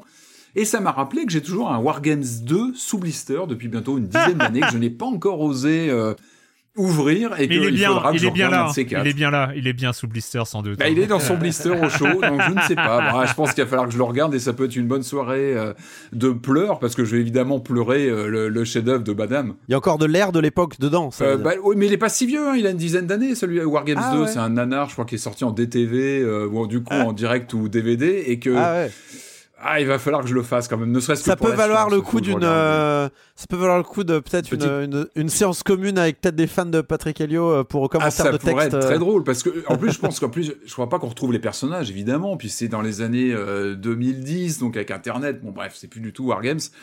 Donc voilà, une petite curiosité un peu malsaine sur cette suite. On attend évidemment le numéro 3, Wargames Chat GPT édition, mais ça, c'est... Ah bah là, il y a un bol. Eh, rappelez-vous, il y a eu un jeu vidéo quand même. Il y a eu plusieurs jeux vidéo Wargames hein, ah à l'époque sur console, sur, sur console Coleco, si je dis pas de bêtises. Euh, il y a eu des adaptations euh, sur PlayStation et puis il y a eu un film en, FMV il n'y a pas très longtemps qui était qui était qui était chapeauté par Sam Barlow. par, par bah, Sam, Barlow lui-même. Mais oui, Sam Barlow lui-même, évidemment. C'est plus un, jeu qu'un film interactif. Oui. Ouais, expérience interactive. Ouais, ouais, Donc voilà, Wargames est toujours là. Corentin. Euh, pas grand chose, j'avoue. Mais en fait, j'ai commencé beaucoup de séries, mais euh, il n'y en a aucune qui est terminée, donc je peux pas vous faire le point. Ah. c'est un peu embêtant. Euh, mais tout de même, j'ai commencé la nouvelle saison de Rick and Morty, donc la septième saison de ce dessin animé de d'Adult Swim que j'aime beaucoup à titre personnel parce que c'est souvent malin, très drôle. Hmm. Et surtout, cette saison 7, eh ben, elle était attendue au tournant. Euh, tout simplement parce que bah il y a plus de Justin Roiland qui double 80% du cast et pour une raison simple, il a des petits problèmes euh, a priori avec la justice puisqu'il aurait battu sa femme, donc il a été écarté. Euh, mais c'est un problème puisqu'en effet il, faisait toutes les voix du show, hein, Justin Roiland qui avait donc co-créé la série. Donc ben, tout le monde attendait avec un petit peu de petit peu d'inquiétude les nouvelles voix de, de, de, Rick and Morty et ça va. Ils ont fait vraiment un très bon travail. De, ils ont, le, casting a été excellent. ils ont, on, oublie assez rapidement sauf dans certains moments que c'est plus euh, c'est plus Royland euh, derrière les voix. Et cette saison 7, donc qui est, à mi-chemin là pour l'instant, euh, je crois qu'il doit y avoir 6 épisodes de sortie, quelque chose comme ça. un peu décevante, mais il y a parmi un des meilleurs épisodes, il y a un des meilleurs épisodes de toute la série, je pense, qui est qui est arrivé là, qui s'appelle That's Amorté et qui parle de véganisme, grosso modo. Et le pitch le pitch est dingue. C'est tous les mardis, Rick, euh, enfin tous les mardis, je sais plus quel jour de la semaine, euh, Rick, euh, c'est soirée spaghetti à la maison. Rick fait manger des spaghettis à tout le monde. Et en fait, genre une minute dans l'épisode, on se rend compte qu'en fait, les spaghettis, c'est euh, euh, les gens d'une planète qui se suicident, qui forment des spaghettis quand ils se suicident, uniquement quand ils se suicident. S'ils sont tués, ils ne font pas des spaghettis. Mais quand ils se, suicident, leurs intestins se transforment en spaghettis, mais, mais délicieux les spaghettis. C'est les meilleurs spaghettis du monde. c'est toute une fable sur le capitalisme, le fait est-ce que est-ce que c'est éthique de manger de la viande? S'en suit, c'est excellent, c'est excellent. Autant que les spaghettis, je pense qu'ils mangent. Euh, je, je, vraiment, ce, à la fin de l'épisode, j'étais en mode qu'est-ce que je viens de voir? C'est vraiment super. Et l'épisode juste après euh, plutôt épisode méta euh, qui euh, qui qui rabiboche pas mal d'éléments de la série donc qui était pas mal. Donc bon deux épisodes en tout cas bons dans cette saison que je trouve un peu pas terrible pour l'instant. Mais on a déjà vu des saisons un peu inégales dans Rick and Morty et donc je sais que ça peut être rattrapé par la suite. C'est sur Adult Swim qui est disponible en France avec Warner TV Next. Vous avez tous envie de vous abonner à Warner TV Next. Vraiment c'est ah le service très très important je suis sûr que vous trouverez une solution alternative. Euh, et rapidement, j'ai aussi commencé la saison 2 d'Invincible. Ça doit te parler, ça, Erwan. Euh, donc, toujours bien, hein, Invincible. Euh, j'aime bien. En fait, je crois que j'aime bien les séries qui prennent le contre-pied des super-héros. The Boys aussi. mais en fait, en fait j'ai pas encore regardé. Moi, j'ai tous les comics à la maison et donc je sais pas. Bah mais bah, le, le personnage d'Invincible qui vient d'arriver dans Mortal Kombat, euh, dans Mortal Kombat 1 hein, d'ailleurs. Euh, Omniman, euh, Omniman, Omniman est arrivé dans Mortal Kombat en effet. Et donc oui non c'est super, c'est très bien doublé. Euh, bon pas, pas aussi bien animé que certaines autres productions américaines, mais tout de même très très correct. Et c'est sur Amazon Prime du coup vidéo. Voilà. Yes. bah moi je vais tricher parce que bon j'ai beaucoup été pris cette semaine par cet entretien et puis le week-end dernier j'ai fait les 50 ans.